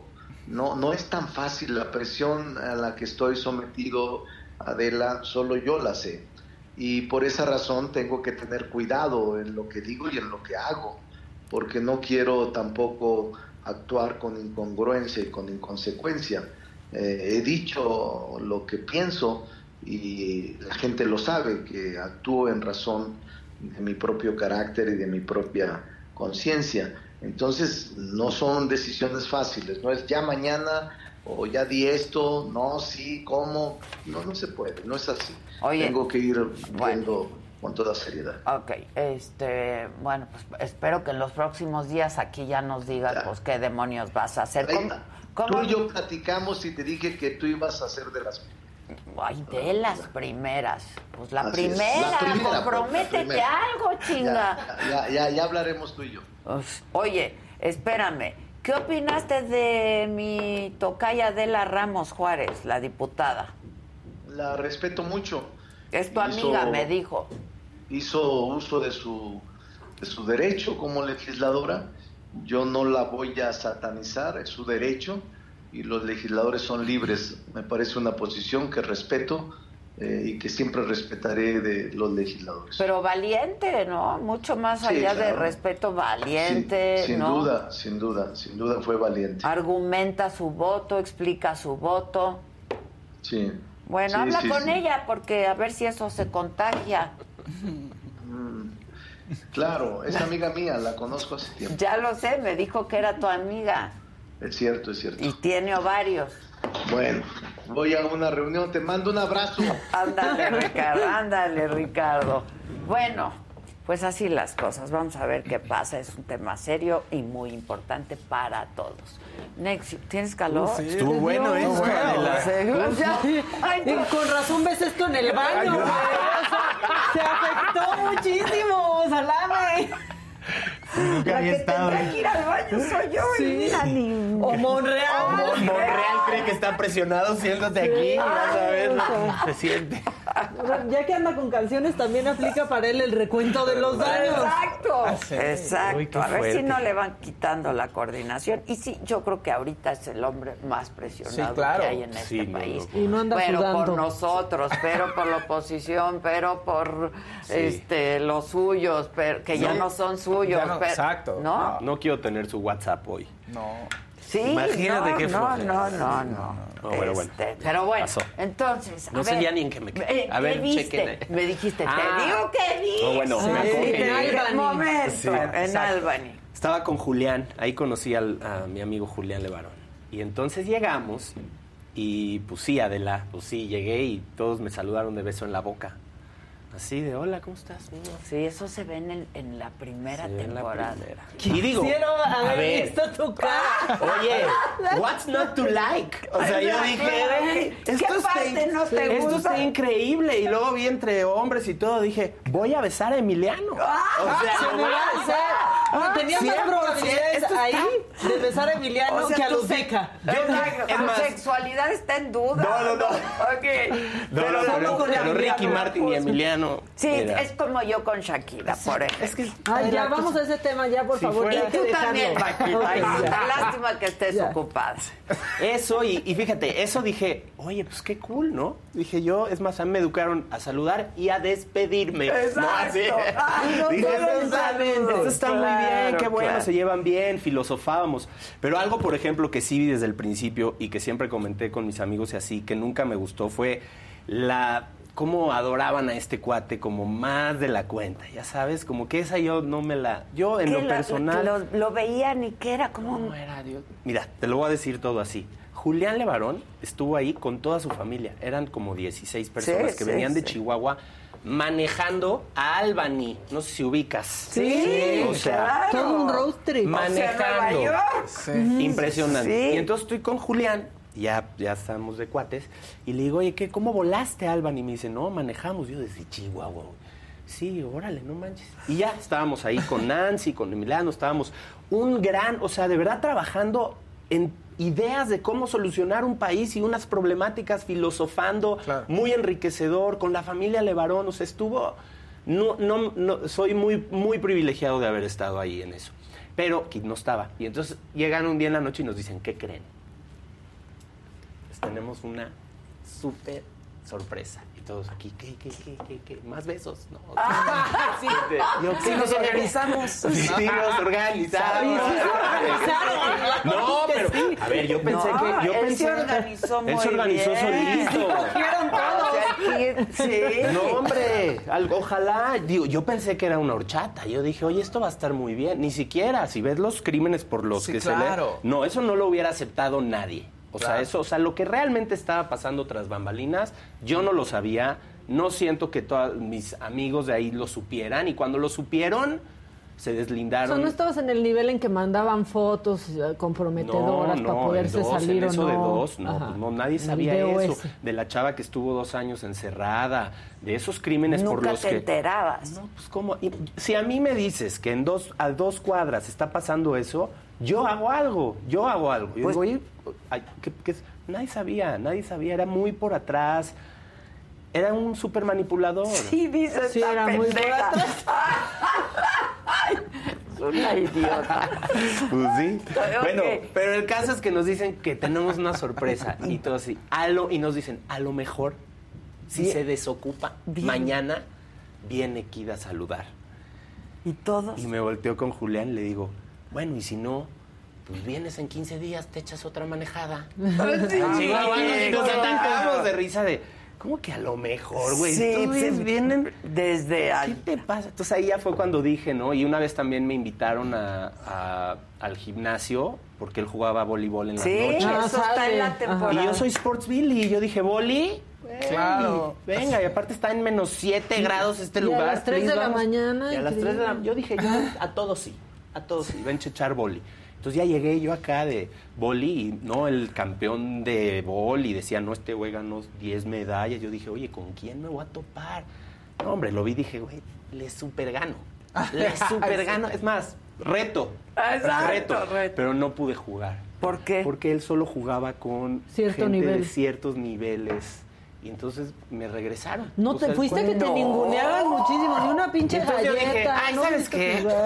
Por mí arranca. Ay, mira este güey qué sangrón ya se la está creyendo de Mickey Mouse. Oye, qué yo ya. mal. ¿Pero para qué te Bye. dicen? ¿Para qué te invitan? Sí Si me sabes- ardí, yo me acuerdo que sí me ardí. O sea, acabaste siendo de, Ya saben ahí cómo eres. espectador. Sí, de no, todo. el- o sea, eso a mí nunca me cayó bien. El, Y luego le, hola. rendía- le rendían pleitesías. ¿Y sí llegó Kid o no? Sí, pues iba a jugar Sí, bola. Ah, ¿en llegó, Llegó, y llegó y nos saludó y respondió y todo. Y ese ¿Beso en día- la boca? Y debe de estar en video, ves que el güey grababa Todo. todo. Todo. Yo estaba ahí y hubo un... Ah, no, eso fue cuando fuimos a su cumpleaños, que le hacían su Ah, cumpleaños sí, su acá. cumpleaños, en un lugar divino, que ahí también me regañaron. Me ¿Por castigaron, Story of My Life. ¿Por qué? Pediste una coca. No, porque me, Te dieron un manotazo. oye. porque me dicen todos en Inspira de cómo que no vas a ir, cómo que no vas a ir, deberías de ir. Y yo, es que yo tengo algo, son siete días, pero yo tengo algo estos dos Que días. yo voy al Y decía. tengo en el ojo, yo. Es el Open, ¿no? Es el Open, ¿no? Es el open mic. Yo tenía cosas, ¿no? Pinche Mac, me caes muy bien. Todo bien, todo bien. Y entonces le digo, bueno, caigo en dos días. Me dicen, va. Bueno, esto estaba. ¿Ubicas Albany? Más a la chinga. O sea, tenías que volar a Nueva York, tren a Albany, tren a otro lugar. O sea, estaba en la frontera con Canadá. Un pedo llegar. Un pedo. Pero, Pero ahí ahí llegué, vas. llegué, ahí voy. Pum, pum, pum, pum. Dije, órale, vamos, no sé qué. Llegué a un lugar espectacular, veo no hay nadie, está como desolado. En eso me topo, creo que a, la, a Vero. ¿Qué onda, eh? güey? Va a estar buenísimo. eh". Mira mi "Estamos- tatuaje. Mira ahí. Sí. Ay, yo me hubiera hecho otra cosa, la verdad. Y en Sí. otro lugar. No, No, pero bueno. además las, las marcaban. O sea, No, es que no era un tatuaje, era Sí, de, era de res. De res, sí, Era de quemado, sí. cauterizado. Cauterizado. sí. Sí, super ouch. No manches. No, estaba muy... Y ti no hubieran podido ahí, Salate. Exacto. Este, y entonces ya llego y me dicen, estamos en el auditorio con Nancy. Dije, bueno, pues vamos a empezar a filosofar. Ya me encantaba filosofar con él. O sea, era, era padre. Y entonces llego Cuestionarte la existencia. Cuestionarme la existencia de todo. De todo. Hacerla de tos.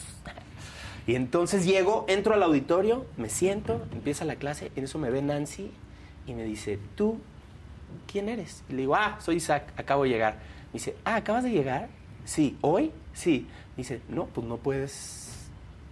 Y yo, ¿cómo? Me dice, sí, no puedes. Esto es, llevamos varios módulos y pues, por favor, pásale a Te retirar. falta invertir Híjole, 100 y ahí mil me ves en dólares. el kayak, así solito. Es broma. Te lo juro, te lo ¿Qué? juro, así en el kayak, sí, pues. Ya. Estoy castigado de las clases, nada más puedo la cena y la borrachera. No había borrachera. ¿Cuánto pero- dinero pagaste porque te marginaran Sí, así tanto oye, tiempo? y por su color. No sé si era racismo o antisemitismo. Dije, ¿qué Sí, es las dos. O Las las dos al dos. mismo ¿Qué está pasando Pero, aquí? pero además es como si no supieran qué grado eres o de en qué nivel estás, ¿no? Como... Pues es que todo cambiaba en- con ellos, o sea... Híjole, yo no sé. Ya no supe qué hacer. Me quedé de vacaciones en ese lugar. o sea. ¿Sería políticamente incorrecto que incluyeras No, tienes que paso hacerlo, por está México? No, increíble. 100%. hacerlo. Lo grabé, de hecho. Este, no lo grabé, pero sí, sí lo tengo que hacer. es muy buena idea. Claro, Sí, gran claro sí. idea, ¿viste? Júntate Claro conmigo, Isaac. Gran idea. Se va a poner mejor el stand. Exacto. Mm. No, ya que es hasta que, de una secta ver, te baten, güey. No, si ya No, estamos to- donde todo mal, yo todo buscando mal. adeptos. Donde siempre quieren más gente. Pero- y pero- más lana, porque dejabas lana. Oye, pero además... Bueno, tenían y las patrocinadores aportaciones tremendos. tremendos. Pero psicológicamente te hace quererse avanzar. Ah, no, la siguiente sí entro, me tienen que aceptar. Sí, te claro, sentías como no batear. Y entonces que decías, pues no, pues la siguiente sí.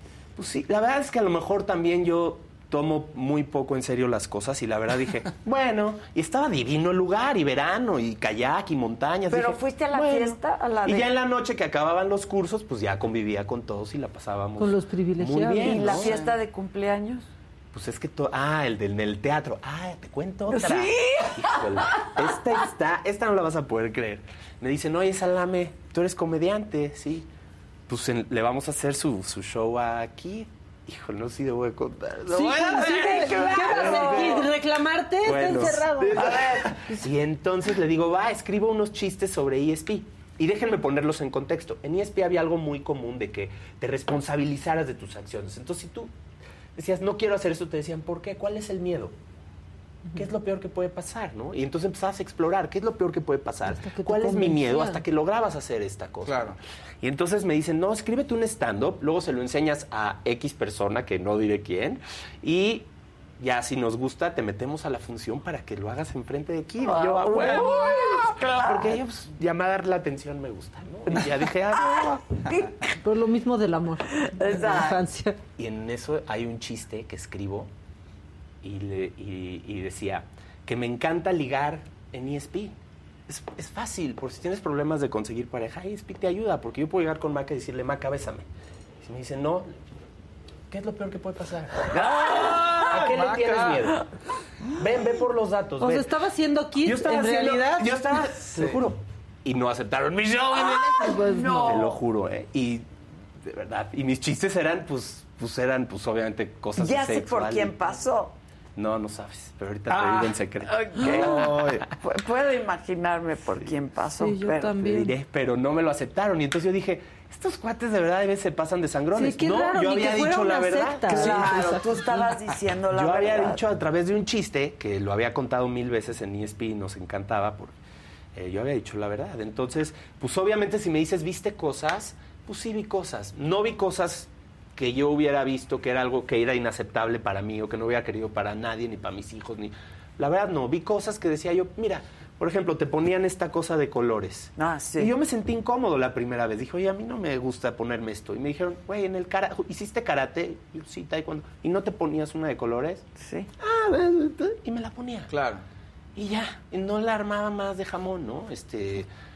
Y, y ya, te- la verdad, Maca, yo decía que sí. Yo decía, ahora Y luego cuando viste todo, el juicio, todo. No, cuando yo leí el artículo del New York Times, Sí. ahí sí sentí mucha tristeza. O sea, dije, uy, dije, no, no me sorprende este güey, claro.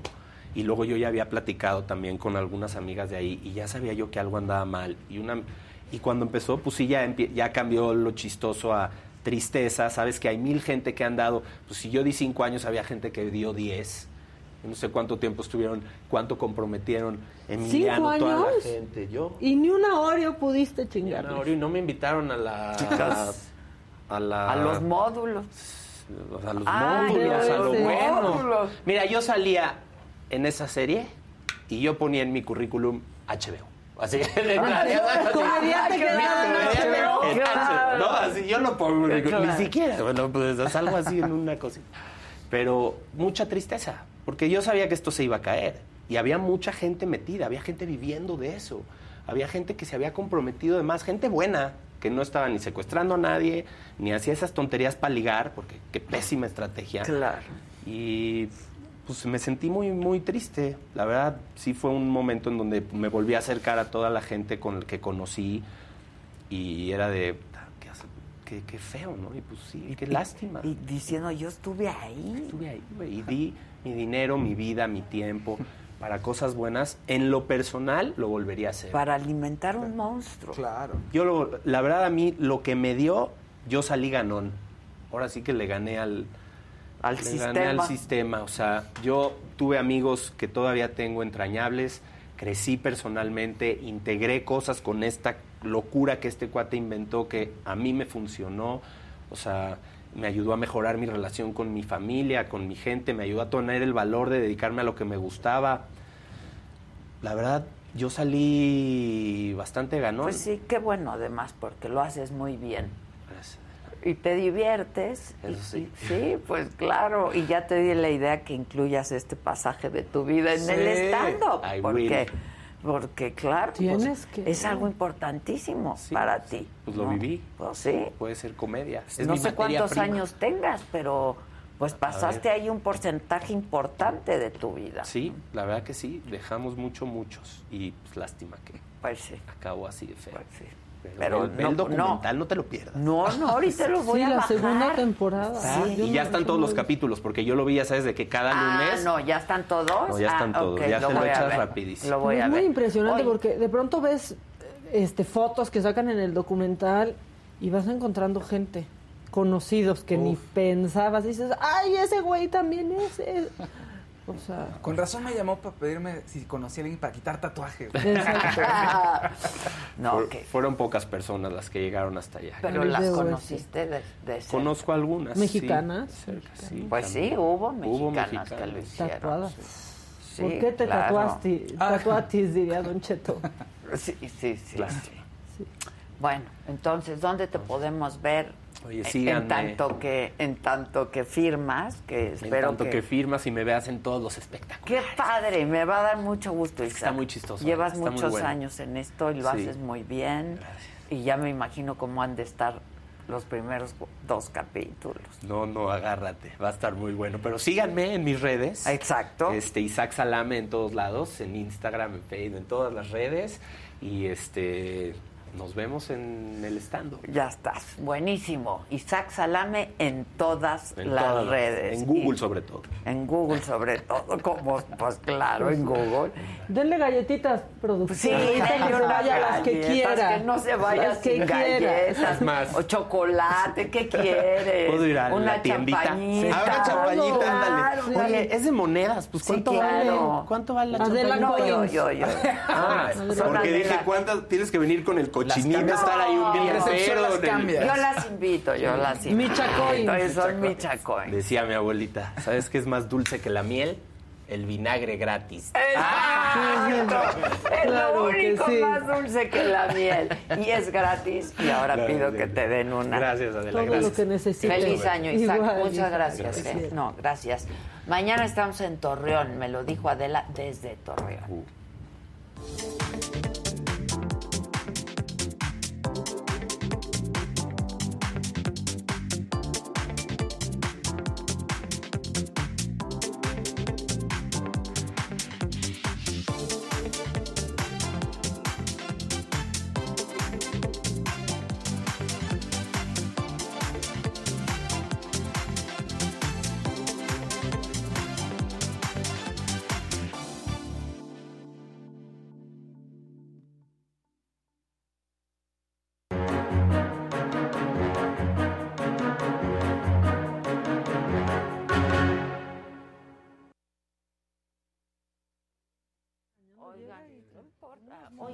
Triste noticia. Sí, ¿Qué? acaba de Fausto salir. se murió el esposo de ya de Lila Lila Downs. Downs. Es que- Justo estábamos hablando de Ay, eso. Es que en la ¿Cómo entrevista con Lila me dice que estaba muy contenta. Me dice, mi marido estoy contenta porque mi marido está vivito y coleando. Le pregunto al final, oye, ¿cómo? ¿Por qué pasó? Tiene una condición que se la detectaron y le daban cuatro años y ya llevamos diez, entonces estoy muy contenta, un tema ahí cardíaco. Y yo lo conocí, a- este es el Ah. saxofonista más del día, trabajaban juntos, Paul Mm. Cohen, pero justo hoy en la mañana acaban de dar la noticia ahorita, hace unos minutos que Uy, falleció. Saludos. Un abrazo mi querida. fuertísimo. Sí, sí. Oh, a Lila. Yo la quiero mucho a Lila. Al rato te hablo, mi querida Lila. Oye, ¿cómo ¿Qué estás? Saba? Bien. ¿Y tú? Yo bien. Qué bueno, qué gusto al verte. He tenido, esta mañana he tenido un gran programa. Eh, oí, oí que tuviste ahí a, Monri. a Monrealito, Mira, como le dicen con Alito al final. Ay, Monrealito. Monrealito. No, mira, tuve. Vaya haciendo a la- Monrealito. Tuve a la diputada Adela Ramos en la mañana, la Sí. morenista que votó. Ah, la que votó en contra. En contra. Sí. Luego tuve. Que dijo que era amiga de Monreal, Monreal no le gustó. Luego tuve a Xochitl, este, que siempre es divertida, Sí, sí, ¿no? Por el pleito que tiene y el, presidente. Xochitl es una eh, mujer con un gran valor civil, con un gran sentido La de, su- verdad, de sí. la representación de su comunidad. Sí. Yo creo que lo hace Oye, muy bien, es una muy buena deberías- legisladora. Deberías de ver la entrevista con Adela. Me parece De- una a- mujer súper Ah, la chingona. diputada. A la Ah, diputada. con Adela, ¿tú entrevistaste ¿Qué hay otra? ¿Cómo hay otra? hay otra. Este, que- y con huevos, ¿eh? Sí, sí la vi. la- eh, digo, vi algunas Pero ve notas la de ella. entrevista porque Ok. estuvo muy chingona. Luego tuvimos, estuvo Luis Carlos Ugalde. Sí. Y luego pues tuvimos ahorita la llamada con Monreal. Con y Monreal, luego sí la vi. Isaac Salame Y bueno, contándonos de Nexium y el cierre. sí. Ah, de Nexium, qué interesante, ¿verdad? Qué interesante. Bueno, esa cosa no, yo, digo, yo vi dos series, Bow se llama, The Bow, ¿no? The Bow, ¿no? Bow, ¿Ya sí. viste? Yo vi, no yo he visto, la, segunda, no, segunda. que dicen que está muy buena y que ya sale este cuate Emiliano todo el tiempo, ¿no? Emiliano Salinas de, Sí, de. Es bien interesante ese asunto, independientemente de la tragedia eh, eh, que implica, pero es un asunto de qué pasa con, literal, con, la- con ciertas élites, ¿no? Porque, digamos, aquí está metido el, el hijo de un expresidente muy famoso. o- Pero además es hoy un hombre día, inteligente. Hoy en día español. Hoy en día español. Hoy en día español, Carlos, No. el, el ex mexicano Carlos Salinas de Gortari. Un, un, eh, hombre, Emiliano, yo no voy a decir joven, pues, comparado con un joven, pero no, pues ya es un señor grande y que tenía muy buenas credenciales este, de inteligencia, de que era un tipo muy, Muy brillante, eh, brillante, muy bien recibido socialmente, etcétera. Eh, la hija del dueño de Reforma, Sí, de Alejandro de Junco, Junco. Rosa Junco, metida hasta el Esa tope. sí, ¿no? Estamos hablando de una red de esclavitud sexual. Sexual. Sí. No, no, no es de cualquier manera. Pero no es, digamos, típico de que en México pasa y no, no, no sabemos quién es más. En Estados Unidos, óyeme, las nietas de Seagrams, de, de una de las alcoholeras más Sí, grandes del mundo, del mundo. Que, que ponían Su 50 billete, millones de box. No, Así no, no, nada más. no. Entonces, estamos ante Para un... alimentar este Eh, monstruo. es- estamos Y ante las un fenómeno que ojalá no... muchísimo, poniendo esas cantidades de Oye, dinero. estaba esta actriz famosa que de la serie de De Smallville, también sale la primera Ah, temporada. sí, sí, sí, sí, es- Ella y su hija. Sí. No, esa es otra. Ah, esa es otra. Esa es otra, sí, sí, Está sí. también la hija de una actriz muy famosa que es de las que hace eh, eh, de Que la actriz fue la que trató de sacar a su hija. Exacto, que, que hizo toda una campaña de, de- de denuncia a ella para sacar a su hija y un pleito con su hija tremendo. En fin, sí es un asunto, eh, creo, relevante, insisto, por esto de en qué participan las grandes élites, ¿no? De Exacto. los que están. Y bueno, pues es un juicio que, que lleva en Estados Unidos, bueno, pues ya tuvo la condena este, este sujeto. Hay varias mexicanas que fueron eh, no, no precisamente ni millonarias ni ricas, al, contrario que fueron este, utilizadas, es la, es- es la palabra, y esclavizadas Sí, sexualmente por este individuo. Y una serie de cosas que te vas enterando eh, socialmente de gente que tomó esos cursos, ¿sabes? O sea, un, un, eh, es muy sorprendente cómo tienen muy claro aprovechar cierta debilidad eh, Emocional, de las alguna personas, vulnerabilidad. algún momento vulnerable de divorcio, de trabajo, etcétera, para O de eh, soledad, de cuestionamiento, sí. de falta de autoestima, en fin, cosas por las que pasamos los seres humanos de manera sistemática, ¿no? que no es muy eh, eh, difícil Hijos encontrar de gente gente en esa muy bronca, rica que no sobre todo que su no encuentran lugar, ¿no? asideros, Ajá, de, sí, sí, de sí. Yo familias disfuncionales que y que cayeron, fueron y sí. pagaban este no sé cuántos miles de dólares. por un claro. ¿No? De, de, de esos que antes despreciaban porque eran de Miguel Ángel Cornejo. Por Exacto. decirte, ¿no? De Ándale. cómo ser excelente, y Exacto. etcétera. Sí, y, pero porque era y mexicano y agradece, así lo y y sí, sí, Sí. exacto, pero era lo mismo, nada más en inglés y luego estos videos De un poco pavorosos personal. que, que decías que ridículos viéndolos ahí al Emiliano y a quiénes sabe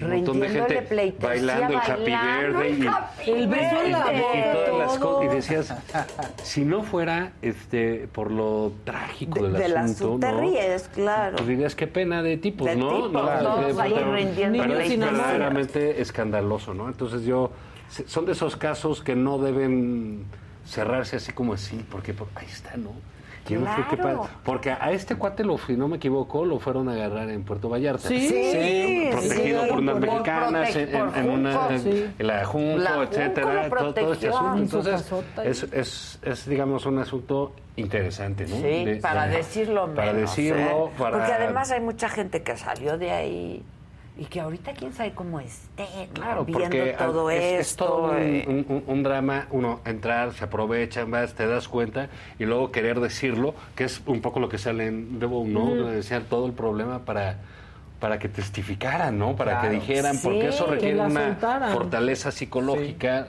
que, Y no pues, con la que no se encuentra uno muy a menudo, ¿no? No solo por eso, también tenían miedo porque tenían fotos que tenían Claro, que meter para la- poder estar tan es, adentro. de- por eso grababa por eso todo. la, la- vulnerabilidad. todo. etcétera. ¿Cómo lo grababa y saber este cuadro? todo lo no cómo puedes de que en el fondo volvemos a este drama de las violaciones etcétera que ahí está metido no con las mujeres y decir lo voy a hacer y voy a joder mi vida para adelante y no voy a poder re- rehacerla como con una pareja etcétera entonces bueno pues a ver no no no estoy al tanto de la obra de este compañero que acaba de, ir pero este Bueno, sí él creo que es dice que, a muy sí le sirvió mucho, ¿no? Que se bueno, hizo de gente- amigos sí, sí, sí. entrañables Y, y decía, "Ha- habíamos gente buena, Sí, no, que no. te enterabas que en la Que el asunto no era de malos, ¿no? El problema es que se aprovechaban, de, ahora sí que De los buenos, ¿no?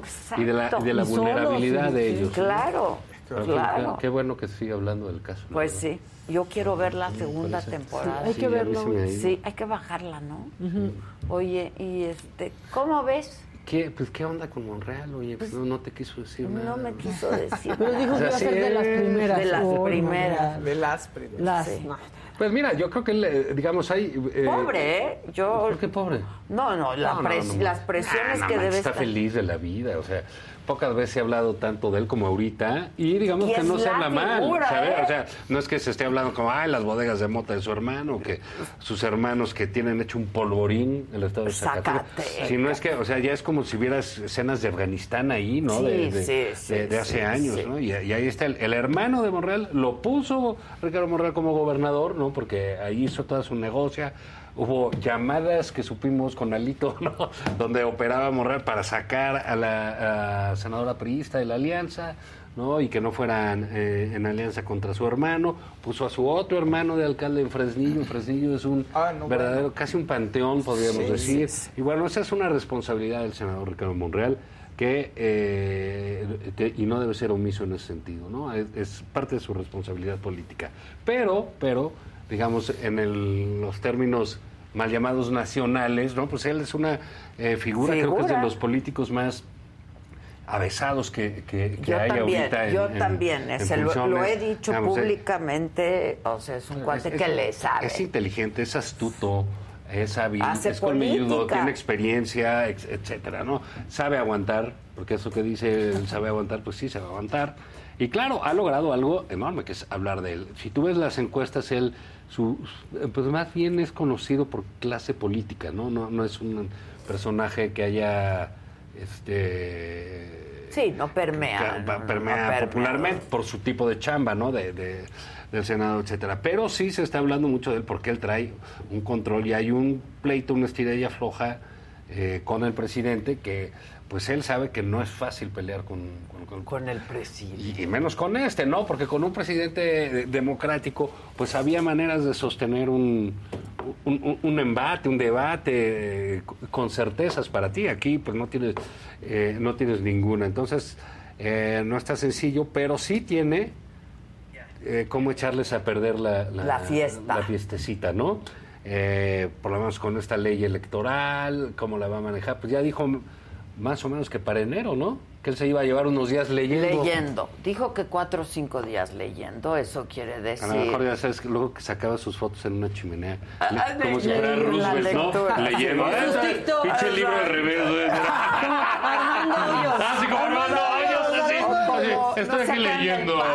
Big Brother con la Biblia al revés. Sí, sí, me cae que así tú lo veías y dices, "Ve, ¿qué estás leyendo? Te- Ha de ser una caja de, de dominó, ¿no? Pero bueno, igual se va a llevar unos días leyendo, que bueno, Él ojalá. dijo que el lunes iba a ser determinante. Entonces, y, bu- y bueno, eh, di- digamos, creo que al final del día sí hay, no una expectativa nacional, pero sí política eh, y mediática de qué va a pasar con Ricardo Monreal. ¿Qué Porque va a no hacer no es, Ricardo este, Monreal? ¿Qué va a hacer? ¿Qué va a hacer?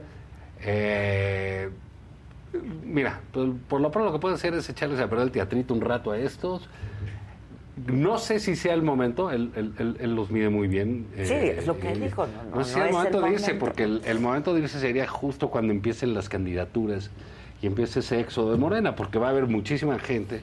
Son casi 3.000 puestos de elección popular. Sí. Los que tienen que nominar cada partido. Entonces, eh, tú imagínate, bueno, pues en el Verde, pues en el PT, todavía en el PAN, pues va a haber broncas, en el PRD creo que son ocho. Exacto, No- no ahí les va- nada, no sí, por eso Zambrano dice, no, en lugar de Monreal está acá. Y, Claro, sí, claro. sí. Pero eh, entonces, sacar a la gente de Morena este, es algo que se va, que, eh, digo, más bien, la gente se va a salir de Morena. Lo- los que estén molestos, irritados. Ahí va a haber, eh, digamos, puede hacerse alguna fuerza moral. Pero para eso falta tiempo. Sí, ¿no? falta, claro. Entonces quizás ya... Cuando empiecen las designaciones, pues a los que no los designaron se van a ir. Sí, y, y- y- pero bueno, el presidente también, como vemos, es un tipo colérico, ¿no? O sea, re- y anda enojado, rencoroso, rencoroso. Y yo creo que Monreal Ni es su marcha lo puso contento, ¿eh? No, Oye. lo puso feliz, pero ya después se, se le Oye, olvidó, ¿no? Pero que es- esta diputada con la que hablé esta mañana me dijo, eso no fue una marcha, eso fue un desfile. Es un desfile en una burocrático, alfombra sí, roja. claro. Las, los que marchamos sí sabemos. Sí. Me dijo, yo de los que vi desfilar nunca los vi marchar. ¿no? Ah, no, sí, exactamente. Ellos no se cansaron y se fueron al, Eh, al, al podium. Pero bueno, él lo hizo, ¿no? El, el Él lo hizo, Sí, allí sí. aguantó y estuvo, este, digamos, yo creo que sí estaba contento, pero eh, pues es rabioso, ¿no? Y, y, este, y Monreal ha de ser, eh, me acuerdo algún día que hicimos una campaña que Germán era presidente del PAN. Y, pues, estábamos duro y dale contra el los chingábamos, pero de todo el día, ¿no? Todo el día. Y lo insultaban, lo agredían. Y había uno que decía, Murillo Caram, que ahorita está bien problema, que decía que Germán era como mosca de carnicería, ¿no? Que Pinches, anda. no, que está Ay, todo ¿Cómo chinga, güey? No hace nada más que chingar. para el presidente hacer como mosca de carnicería, decir, ya, le, hace así, le Sí, hace, y ahí sí, le sí. aparece Monreal todo el tiempo, Todo ¿no? el tiempo. Entonces, Ahí anda con Ahí anda, ¿no? Duro y dale. Y Entonces creo que eso va a ser eh, importante, digamos, para ver qué pasa en enero, para ver cómo viene, qué se instala. Eh, creo al, al final del día el, la- el- este, el plan B, que fue esto que, que, que se va a votar otra vez, etcétera. Pues también son ganas de fregar del presidente, que es otra especie de mosca en carnicería. Exacto, que fue lo Pero que adentro dijo del emperador. ¿no? Es una provocación. Eh, así es, así es. o sea, lo que manda como su plan B es una Mira, provocación. Mira, él, él nunca habló de cambiar al INE en, en- en el inicio de su gobierno, ni era parte de su plan de reformas. ni- ah, les caían gordos, sí, sí, sí, sí. Trae la... este- O sea, él ya Trae ganó, pero lo que le importa es que él perdió hace quién sabe cuántos años. Sí, Eso es lo que... A él no, no, la no cosa le- no, es que le satisfaga, no, es que le amarga y eso... ya, así hay gente en la vida, ¿eh? Sí, claro. Este, luego que, opta por lo que lo amarga, y ese es su, su, su modus... operandi. de, de- De de- vida. vida, ¿no? sí, ¿no? sí. Entonces no, no es necesariamente Su una... leitmotiv. Exacto. Su leitmotiv. Andamos en lo alemán. Pero, pero eso, eso, eso, porque eso es lo que les da fuerza y lo mantiene, pues estar contento, ¿qué? ¿No? Entonces, eh, Estar contento no los hace felices. no, para nada, no, no, o sea, ¿quién chingo? ¿Quién me chinga? ¿O qué me van a hacer? amárguenme ¿no? la eh, vida. y pues entonces ya luego encontró ahí a, a- a Lorenzo Córdoba, ¿no? Y ya se fue contra ellos, fue duro, le contestaron, ¿no? También Lorenzo y el otro, que son súper mamones, ¿no? También le han de caer en la punta Sí, del hígado. Pero ya es personal. Pero está el para cuál, ¿no? en ese sentido. Eso ya, y es personal. Pero no era un- un- una cosa más que una provocación, y la provocación sí, sí va, y ya, lo último es la ley B, una ley este que podría tener ciertas cosas como esto de, de las no limitaciones de campaña, que yo siempre he pensado y he estado a favor de eso. Pero, Pero es una no ley. ahorita. pero es una ley que hicieron eh, ellos. Sí. En contra de Calderón y en contra de Fox, sí, Pablo claro. Gómez, todos, Todos esos la hicieron. ¿No? Es- Pablo Gómez dice que hicieron mal. Lo, Y ahora ya lo no dijo bien. les gustó. Hicimos mal en darle poder, pues lo hicieron para fregar al otro. Y ahora- Son víctimas de su propia mezquindad, ¿no? De querer limitarle a Fox, a Calderón, a a todo eso. Entonces ahora que ellos están en el poder, pues debieron haber cambiado eso claro. hace cuatro años. No ahorita. Lo que pasa es que ahorita es como decir, ahora en el Mundial, que le digas a Brasil, ya Croacia, sabes que vas a jugar con una pelota, pelota triangular. Exacto. Oye, no, pues espérate, las cabecitas, la chilena. No, pues no, no es, no es igual. Entonces, que las reglas se cambian después de visto el tiempo. Ay, ¿qué vamos a hacer con la selección mexicana? Ah, pues lo ves, ya Ahorita, que ya, ya vimos cuando regresen. perdimos, etcétera. Exacto. Y se acabó. No No, cuando vuelvan a ir al Eh, eh, mundial. Exacto. Entonces, pues Sí, aquí hay no, que hacer, bueno. ¿por qué van a cambiar las reglas así, no? Entonces, bueno, ese es el, el- el escenario. Yo creo que el, el Senado también, digamos, eh, el ambiente a Monreal sí le está costando. Ojo, en Morena eh, no son como en el PAN que les criticaban, ¿no? Se cuenta, ah, no, esos se pelean y este y, y luego van juntos a misa o Pues se sí. pelean afuera o qué sé qué así. Los del PRI pues sí se metían sus plomazos cuando llegaban las cosas mayores, ¿no? Este, y en, en- en Morena, pues sí, la, la muerte por lapidación, ¿no? Por la, la- A pedradas. eh, en, la A plaza, en la plaza pública es- es lo que se usa, ¿no? Y el que lanza la, la primera roca, es este, no piedra, roca, es el presidente. Y ya Monreal ya tuvo un evento donde lo abuchearon y así va a estar. Y fue una... Y a, y a, y a, y a- La, la semana y pasada... a Ebrard le escupieron. El, el gargajo volador. Sí, no, esa cosa sí. volador. No, bueno, son, son, son, son, son rabiosos, se llevan fuerte. Y entonces el, el tema aquí es eh, cuánto le van a aguantar a Monreales o cuánto va a aguantar él, ¿no? Porque ya incluso en el Senado, hay, hay una muy buena reportera del Senado, en Excelsior, Leticia Robles, que cubre- Muy buena. Es muy buena. Entonces, y siempre da información, incluso, y, y si tiene un chisme, le sabe dar el contexto Claro. informativo, entonces es muy, es muy... No cae en borregazos. Exactamente, es muy agradable leerla y todo, todo lo que tienes que comprobar. Y traía una, una reunión de, de Morena donde ya lo increparon, le dijeron que él nada más daba conferencias de prensa, que no daba juegos, que cosas así.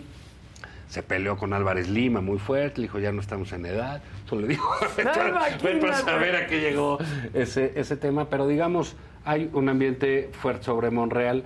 Están la, la alianza que un día funciona, otro día no sabemos, ¿no? Este, pues tampoco es que esté ya en condiciones de esperar si llega el, el- el Ángel Monreal a rescatarlos. Creo que ya tienen elementos, ya tienen fortaleza, ya están...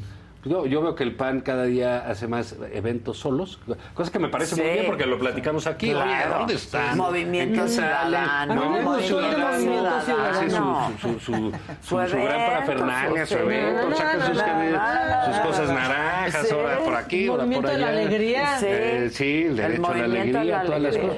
Y muy Ahí bien, va, ¿no? le sale con Dante, bien. Sí. con Con Dante y sus jóvenes. muchachos, ¿no? Dante y sus Sí, muchachos. es como En la flautista de. Hamelin, en la batucada. Jalando colágeno. Sí. Ah, no, no le vayan a hacer lo de Pigmeno. Ay, le andaba dando el Está golpe de bien, calor. jalando No, colágeno. No nos critiques a los Sí, que andamos pues sí, jalando colágeno. ¿Tú por qué? Déjalos. No, si yo también jalo colágeno, ya me andan ofreciendo en Twitter colágeno. Ya. Pero bueno, digamos que estén haciendo sus propios eventos es muy, muy, muy bueno, ¿no? O sea, significa que hay- traen vida interna, traen ganas, están eh, eh, con una dirección clara. Yo veo ahí en el PAN, ayer juntaron a Krill, a Lili Telles, se juntan con las mujeres, con Maru Campos, ahí van a verla, este, otras mujeres, que si Xochitl, que si esto, movimiento. Movimiento. Entonces ya creo que eso ha operado en contra de Monreal. Eh, Monreal como que esperaba que, ah, ya llegué yo y ustedes, este, pues no tienen a nadie, soy yo. La gente en su antipejismo, algo que le va a cobrar a Monreal es esto, ¿eh? Es esto de este último mes de estar apoyando al presidente hasta el final, ¿no? Pero hasta el final. Sí, no, porque él está diciendo, y la madre, muy bien, y no pude estar, y bla, bla, bla, bla. bla. Y entonces cuando anuncia con Krill, ya sabes, con ese tacto que tienen luego para- desde Madrid, ¿no? Sí, El otro sí. con su plaza de Domingo de Ramos aquí entrando Sí. ¿no? Jerusalén, y los otros en el Ritz de, de Madrid, ¿no? Este, con unas cosas agüitas, Casa ¿no? Un, un, este, sí. Casa Mauro, Casa- sí, Lucio. Lucio. Casa Lucio, ¿no? Casa Lucio. Sí, que entrar ahí es como la fonda de las margaritas, ¿no?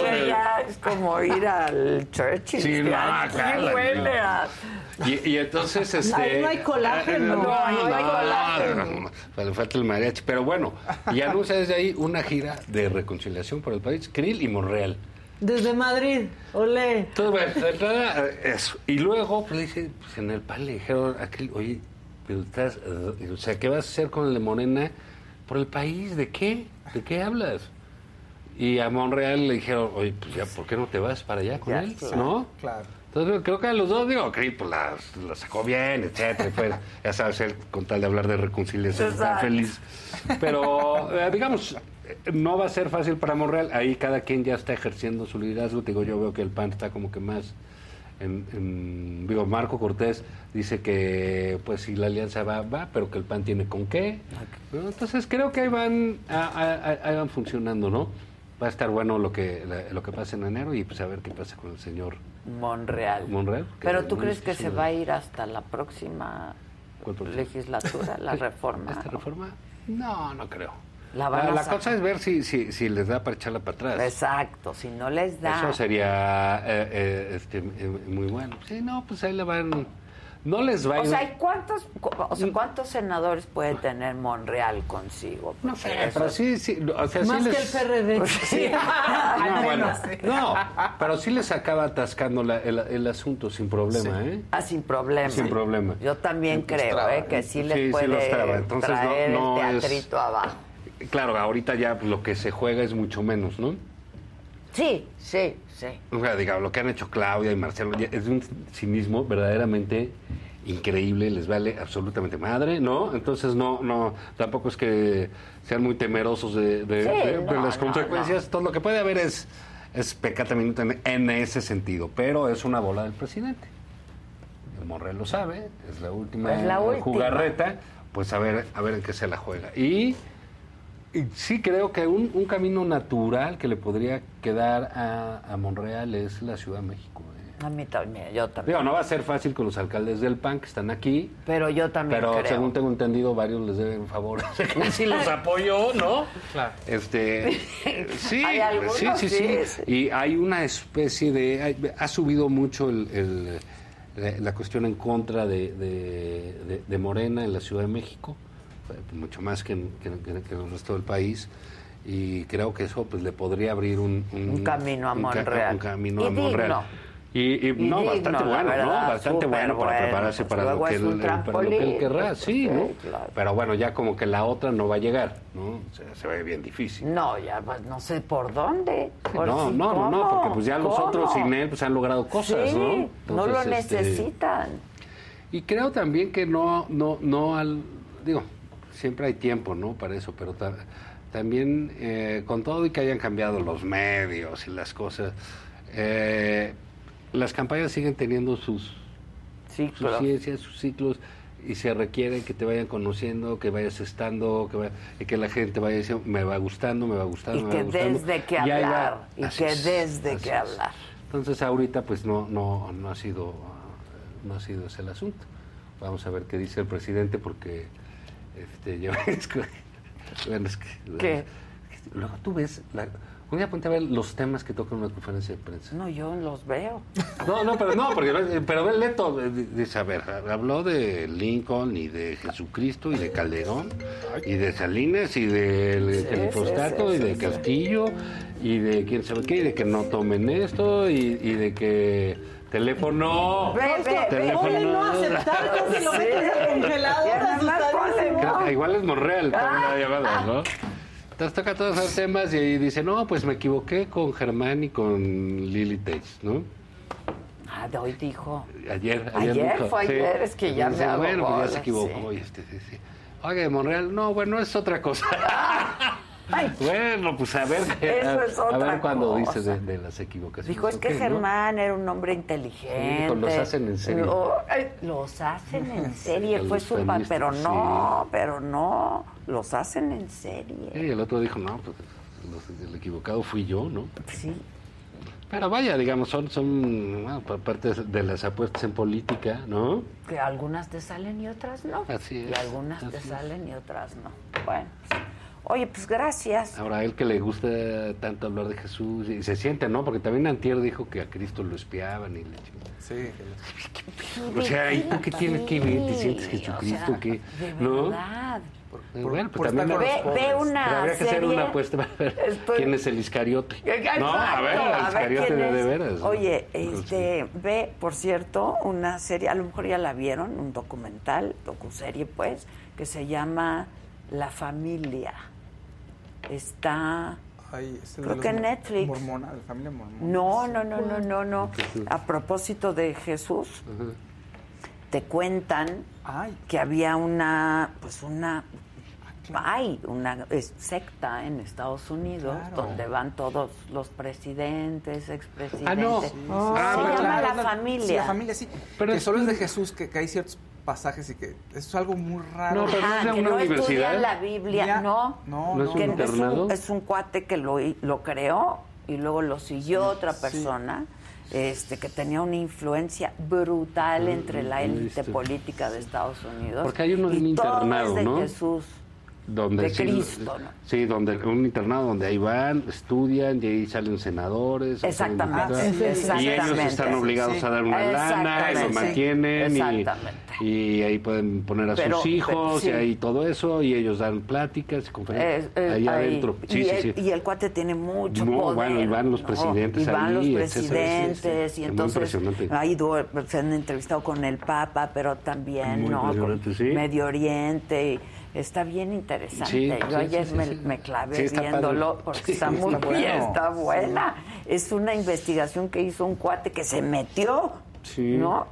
Sí, sí, como los que los educan estos chavos, igual ¿no? a lavar y a barrer y a hacer hombres. de hombres y todo es Sí, sí, sí, Cristo ni siquiera leen el Nuevo. Testamento No son protestantes, Es- no, no, no, hicieron no, no, un libro que se Sí, llama sí. Jesús Sí, tienen una Oh, cosa ahí. Sí, está interesante. Christ. está interesante está padre. porque Sí, harto poder. harto poder, ¿no? O sea, todo lo que to- todo lo, lo que haces en nombre de Jesús. Sí, porque bueno, aquí tenemos Jesús de Macuspana. Exacto. ¿no? Sí, Sí, sí.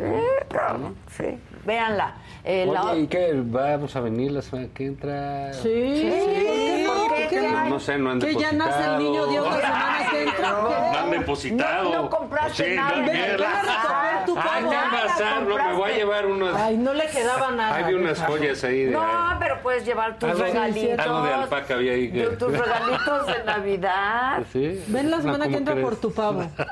Pavoroso frijol. No, ahí. exacto.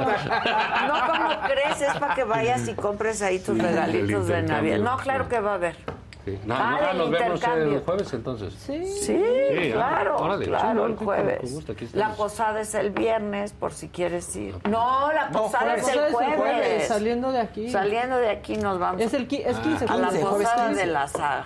Ah, ok, ¿a La dónde es eso? Eso En un es hotel de en México. un hotel de la Ciudad de México Del del Grupo Posadas. Posadas, Ah, por supuesto que patrocina. Entonces sí, a la posada vamos. Gente que sí el nos 15, ¿verdad? patrocina. Gente que sí nos patrocina. Ustedes, ok, qué bien. sí. bueno, pues que tengan un buen fin de semana. Nosotros nos vemos mañana desde Torreón. Vamos a ir a Torreón. Este, y pues nada, gracias. No, buen día. Gracias, bye. Oye, este.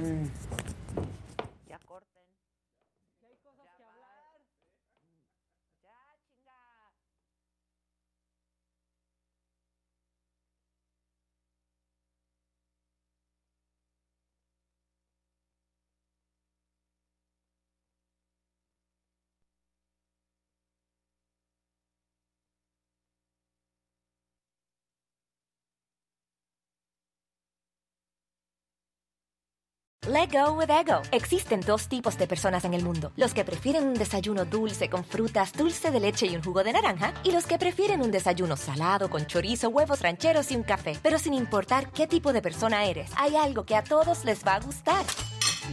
Los crujientes y esponjosos Ego Waffles. Ya sea que te guste un desayuno salado, con huevos o salsa picante encima de tus waffles, o seas más dulcero y los prefieras con mantequilla y miel. Encuéntranos en el pasillo de desayunos congelados. Lego with Ego. Algunos les gusta hacer limpieza profunda cada sábado por la mañana. Yo prefiero hacer un poquito cada día y mantener las cosas frescas con Lysol.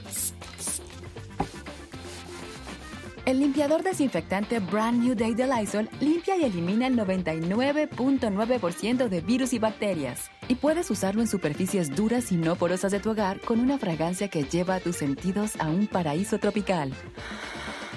No solo limpies, limpia con Lysol.